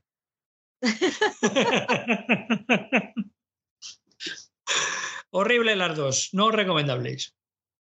Alberto, Yo es que pues, podría estar aquí ahora, porque yo he visto Rebelde, he visto El Principito de Somar Montes, he visto la de Georgina, o sea, puedo estar aquí ahora, pero bueno, digo, voy a escoger dos. Fantasy Island, que la comentamos hace poquito en el podcast, que es como el reboot de una película en la cual va la gente a un resort, como si fuera la de Nueve Perfectos Desconocidos, y allí cumplen tus deseos y tus sueños. Algo muy horrible, The Network, eh, durante los 43 minutos, durante 41 está sonando música, cuando no hay banda sonora hecha para la serie, te ponen un riquitón o te ponen una salsa que suena en el, en el bar de la isla esta de fantasía y tenemos de protagonista a una de las mujeres desesperadas, una a la latina, que si ya en Mujeres Desesperadas lo hacía mal, aquí ya es completamente horrible. Supongo que, que no la habréis visto por- y- y- y- y no la voy a poner ni como puteo, porque es tan mala que no merece. Y luego, pues yo qué sé, también estuve viendo Naomi, que me provocó muchas risas, que era un- una serie que adaptaba un cómic de esto de DC, yo de esto no tengo mucha idea, de una chavala de unos 15 o 16 años, que es la chavala más odiosa del mundo, y con el episodio piloto, o sea, más horrible y ridículo que he visto en mi vida. O sea, Naomi va por la calle y a Naomi supuestamente le cae, todo- eh, le cae a todo el mundo bien y no sabemos por qué, porque es una niña repelente, odiosa, que encima está enganchada a todo el mundillo esto de los superhéroes y tiene que creo que era una web y, diálogos infumables, efectos mm, salchicheros, o sea, por Dios, menos mal que la han cancelado. muy bien, ¿no? Entonces, ¿la recomiendas? Sí, sí, la recomiendo si te quieres sacar los ojos o tirarte por la ventana. Es más entretenido meterte cositas debajo de las uñas que ver Naomi. Poles de las tuyas. Uy, po. Hostia, que me llamó la atención de primeras cuando la estrenaron ahí en HBO y, y estuve a punto de acercarme y todo, ¿eh? Pero Ya joder, te digo menos, mal, menos mal que escucho cultura y que no- ¿Cuál es tu serie para sacarte los ojos de este mes, de este semestre? Y aparte de, de Era segura vez, pero no, que también la sufrí en mis carnes, esos dos episodios que, vamos, penita, penita. eh, lo que me ha chirriado en estos seis meses es Bienvenidos a Edén, que me parece una castaña pilonga. Eh, yo cada vez que hay gente que dice, ah, pues a mí me ha parecido bien, digo, la Madrid que me parió, pero ¿cómo es posible que haya gente que la haya Porque puedo entender hasta que haya gente que le haya gustado Élite. Puedo entenderlo, ¿vale? Que le guste Élite y que le guste todas sus temporadas. Pero esto, esto es malo a rabiar. Esto es un dolor que encima, lo que os he dicho, la he visto de completa para poder decir, es muy mala. No mejora en ningún momento. Como decía Alberto, en el, en el episodio 5 mejora. No, no, no, no, no. No mejora en ningún momento. Es horrible, va empeorando cada vez más y tiene un final totalmente horrible, abierto a una segunda temporada. Ojalá lo hubiesen cancelado para que toda esa gente que diga, ah, pues a mí me ha gustado, de toma, ahora te comes a Netflix. horrible, horrible. Pues yo me quedo con dos. And Just Like That. ese, esa nueva temporada que se han sacado de la manga de Sexo en Nueva York, que está renovada, por favor, está renovada. En fin, habrá que respirar hondo, que no tiene... Empezó bien, pero, pero se cayó, se cayó, no me acuerdo ahora, es que le, he querido olvidar, pero me parece que fue en el tercer, cuarto episodio, de repente eh, algo ocurrió, es que no me acuerdo, pero algo ocurrió que dije, madre del amor hermoso, eh, ¿cómo puede ser esto así? Y a partir de ahí fue, dije, bueno, a ver si remontan, no, no remontaron en ningún momento. Es lo que hablábamos antes, querían ir de de moderno, de mira, nos hemos puesto, estamos en el siglo XXI, eh, eh, conocemos muy bien y ya nos hemos puesto al día de las nuevas sexualidades, eh, somos cincuentonas que estamos en, en la onda. No, sigues estando en el 2000 y, es, y has entendido fatal todos estos cambios que ha habido en estos últimos 20 años. Así que revisiónatelo y a ver si en la segunda temporada em, hacemos algo en condiciones. Y luego, pues mi pasión de gavilanes. Dios mío, Dios mío. Eso digo yo, Dios mío. Qué horreur, que diría Luis o sea, La caricatura, si ya Pasión de Gavilanes era una caricatura, porque estuve viendo un poquito de la primera temporada porque la estaba viendo mi hermana, y de estas veces que te quedas ahí yo diciendo, mm, a ver, hija, mm, mm, quítalo. Ya no, pero es que no sé yo, pero quita, pero no lo estás viendo. Bueno, pues si ya la primera temporada era una caricatura de lo que pudiera ser un, un pueblo de Colombia, la segunda temporada es la caricatura de la caricatura es que eso no hay por dónde cogerlo. Ese Juan Reyes que no sabe hablar, que le dice, sácate la patata de la boca, alma de cántaro. No te está. Bueno, no sé, se ponen los cuernos los unos a los otros, pero se siguen queriendo. Uno tiene un hijo con otra fuera del matrimonio, pero la mujer no le cute con él, no le deja, no nada. Bueno, pues nada, tienes un hijo, pues nada, le adoptamos. ¿Perdona? Vale que llegues a ese punto. Yo no te digo que no vayas a llegar a ese punto, pero hostia, enfádate primero, no sé. Te ha puesto los cuernos y te lleva diciendo 20 años que es el amor de tu vida. No sé, es que no, no tiene nada. De repente hay unos malos. Yo no sé qué tiene esa familia que todo el mundo los quiere matar. Ser, los, los, protagonistas de esta horrible serie. Te parecen pocas razones. Luego, el único, el único bueno que hay desaparece hasta el penúltimo episodio que sale y la serie cambia y dices, madre mía, eh, todo mal. Pero es que. Tú te quedas entonces con. los cinco primeros minutos. O sea, es que veis los cinco primeros minutos y ya veis el despropósito que va a ser la temporada. Eso es lo que vi. exactamente eso es lo que vi. O sea, vi cinco minutos cuando la emitieron en Telecinco y a los cinco minutos la quité. Pues eso es lo ya era pues más chiste y que recaltizante en, en, en, la original, esto ya dije, madre mía. Sí, sí. Y la otra aguanté cuatro capítulos, ¿eh? la de Seso Nueva York. Cuatro capítulos. Yo ya no, no, no, no conseguí terminarla. Me pareció un rollazo impresionante.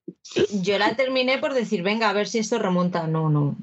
Se van, se van enfangando más y más y más. Y dices, pero no te estás dando cuenta dónde te estás metiendo, que luego de ahí no puedes salir. Que es muy difícil salir del hueco, del agujero en el que estás entrando.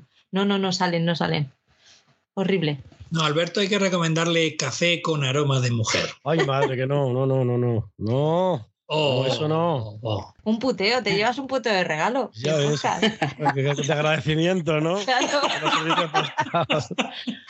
Aquí agradecemos con el puteo. Si no fueran como 150 capítulos, lo mismo intentaba ver uno, pero a partiendo de ahí tengo excusa. Solo son 88, ¿no? Nada más. Bueno, ¿y qué es lo que queréis ver? ¿Qué esperamos con más ganas de estos próximos seis meses que vienen? ¿Qué es lo que más ganas tenéis de que llegue? Pues hay alguna cosilla que, que sí que van a decir mis compañeros, así que voy a decir un par de ellas. Estoy esperando la temporada nueva de Solo Asesinatos en el Edificio, que estoy muy enganchado. Y la temporada 4 de Ghost, que supongo que se estrenará a lo largo de lo que queda de año en Gran Bretaña. Así que veremos. Pues estas dos yo la voy a ver también, porque me gustan mucho las dos. La de Fantasmas y la de Solo Asesinatos en el Edificio. Fueron eh, de, de, Solo Asesinatos la primera temporada muy dinámica y súper divertida. Y la de Fantasmas es un lugar feliz, a mi lugar feliz. ¿Te ha dado tiempo a, a prepararte alguna, Alberto? Que esa se me olvidó comentar. Eh, bueno, pues yo lo primero que quiero ver son mis vacaciones. O sea, luego ya, a partir de ahí ya veremos final de Stranger Things, como he visto por ahí, y de Peter Call Saul, por supuesto, y estoy muy enganchado al universo Sheridan, todo esto de Yellowstone y todo este rollo, pues va a llegar la quinta temporada de Yellowstone, eh, otra precuela que se llama 1932 llegará en diciembre, eh, la quinta temporada de Yellowstone en noviembre, y luego otra producción nueva que cuenta como protagonista a Stallone, eh, y se llama Tulsa King, y está bajo el nombre de Taylor Sheridan, que siempre garantía de calidad, entonces me voy a hartar de Taylor Sheridan a final de año. Ya, a raíz de esto. La de Tulsa King no, no es spin-off, es una serie aparte. No, que, ¿Cuántos lleva eh, spin-offs lleva Yellowstone? Eh, Yellowstone lleva un spin-off que es 1883 y hay ordenado otro que se llama 1932. Entonces se supone que con estos spin-off van a repasar la historia de Estados Unidos hasta nuestra época. Me parecía que eran más. Sí, hay otro que es parte de 1883, pero es que esto ya es un lío, ¿sabes? O sea, van a hacer otro spin-off que no está dentro de la familia, sino que va a, a, repasar al personaje que se supone que dio vida a la leyenda del, del llanero solitario. ¿Sabes lo que más espero yo de estos seis meses? Es la llegada de, de Sky Showtime para poder ver, ver todo esto. todo esto en España por la vía legal. Yo creo que es lo, lo principal, ¿no? Ahora seguro estaba hablando Albert, Alberto, eh, me estaba acordando de eso, de joder, cuando llegará esta plataforma y podamos ver esto eh, ya de forma legal. Y bueno, aparte, pues la precuela de, de, Juego de Tronos, esta House of Dragon y la del Señor de los Anillos, aparte de, eso, del final de Stranger Things, de la cuarta temporada. Pues yo me quedo con The Crown y con Willow. The Crown nos dijeron que llegaría sobre octubre de 2023, que ya hay ganitas, ya en esta Lady Di ya la servilleta. Ahí lo dejo. Y luego Willow, pero no Nunca he entendido el símil de doblar la servilleta con eso, con lo que pasa. O sea, nunca lo he entendido. doblar la servilleta. Bueno, ¿Alguien no, me lo puede explicar? La matan, la matan. No, no, sí, pero que no he entendido nunca por qué doblar la servilleta es sinónimo de eso. O sea, Yo tampoco, no lo pero queda bien. Sí, sí, queda estupendamente, pero no sé. Pues eso, vamos a ver ya una Lady Di más adulta y en los últimos años de su vida. Y tendremos cambio de presidente, de primer ministro ya, ¿no? Ya toca. ¿Quién era? ¿John Mayor? Y el otro. Es ¿Tony que no. Blair? No, Tony Blair. ¿Tony Blair? Yo creo que llegaremos hasta el final del mandato de Tony Blair. Ya tocaría, porque es poquito después de la muerte de Diana. Y Willow, que Willow es una peli que a mí me encantaba de cuando era pequeña y ahora ya tiene, ya se le notan los años a este hombre, como que han pasado 30. Y me apetece mucho ver qué es lo que, qué es lo que han hecho. Yo sé que a Oscar no le, no le entusiasma. A ver, no sé qué es lo que pasará. A mí la película en su momento tampoco me entusiasmó. La gente salía, bueno, tal, no sé qué, Willow, tal. Pues yo, bueno, la música de James Horner y poco más. No te creas tú que soy un fan ferviente, eh, admirador de, de la película. Pero, a ver, reconozco que, bueno, pues entretenidilla, pero poco más. Pero también es verdad que yo no la vi con la edad con la que la viste tú. Que yo soy, Entonces- todavía no tengo 40. Fíjate, qué cosas. ¿Qué? Yo mejor no, mejor me callo. Pues hasta aquí hemos llegado. Mm, muchas gracias por acompañarnos, Alberto. Gracias a vosotros por invitarme. Muchas gracias, Alberto. y espero no haberte defraudado. No, no, no, no. Eh, me habéis causado mejor impresión de, de la que ya tenía. Y eso es mucho. Bueno, es un placer. Eso el, en la otra vez, pues en la jungla Cieza fue un ratito. Aquí ha sido todo un placer tenerte un rato más largo hablando contigo y poder disfrutar de, de una grabación de un podcast contigo. Y del tirón, y, esperemos que salga bien, ¿eh? Crucemos los dedos de que todo Crucemos salga los bien. dedos. A ver si están todas las partes ahora. Al final te hemos, te hemos secuestrado toda la tarde, así que ahora, ahora ya te echas la siesta, lo que tú quieras. Ya, me, voy a, me voy a dormir para ir a trabajar mañana ya, directamente. Bueno, pues un el placer es mío, de verdad, y cuando queráis ya sabéis que estoy dispuesto eh, para cualquier cosilla, eh, cualquier especial, cualquier burrada que se os ocurra, pues aquí, aquí estoy. Y a vosotros habrá que ir cerrando temporada ya, ¿no? Habrá que ir pensando cómo ir acabando esto, ¿no? Que yo quiero vacaciones. Si coge la jefa vacaciones, pues los demás también. No, y bien merecidas, ¿eh? Bien Pero merecidas. no os las voy a pagar. Vale, vale, no hay problema. Vale, Nos conformamos con el sueldo que nos das habitualmente. vale. Estamos a la espera de la subida de las acciones de Netflix. El chalet, ya verás, vais a, vais a flipar. Ya estoy viendo, ya estoy viendo chalets y súper chulos. Y el cupón de la 11. Poca fe tenéis vosotros en Netflix, pero Netflix va a dar el pelotazo, ya verás. No tenemos acciones en Netflix. Lo que faltaba ya, madre mía. Es que hay veces que me escucho y digo, hostia, la gente va a pensar que sí que las tenemos, pero no. Esto es coña todo. Nada, chicos, muchas gracias por estar otra tardecita aquí con este, estos calores que tenemos y nos vemos en el próximo. Gracias, Alberto. Gracias a vosotros. Gracias, Alberto. Un abrazo. Chao. Un abrazo para todos. Adiós. Chao.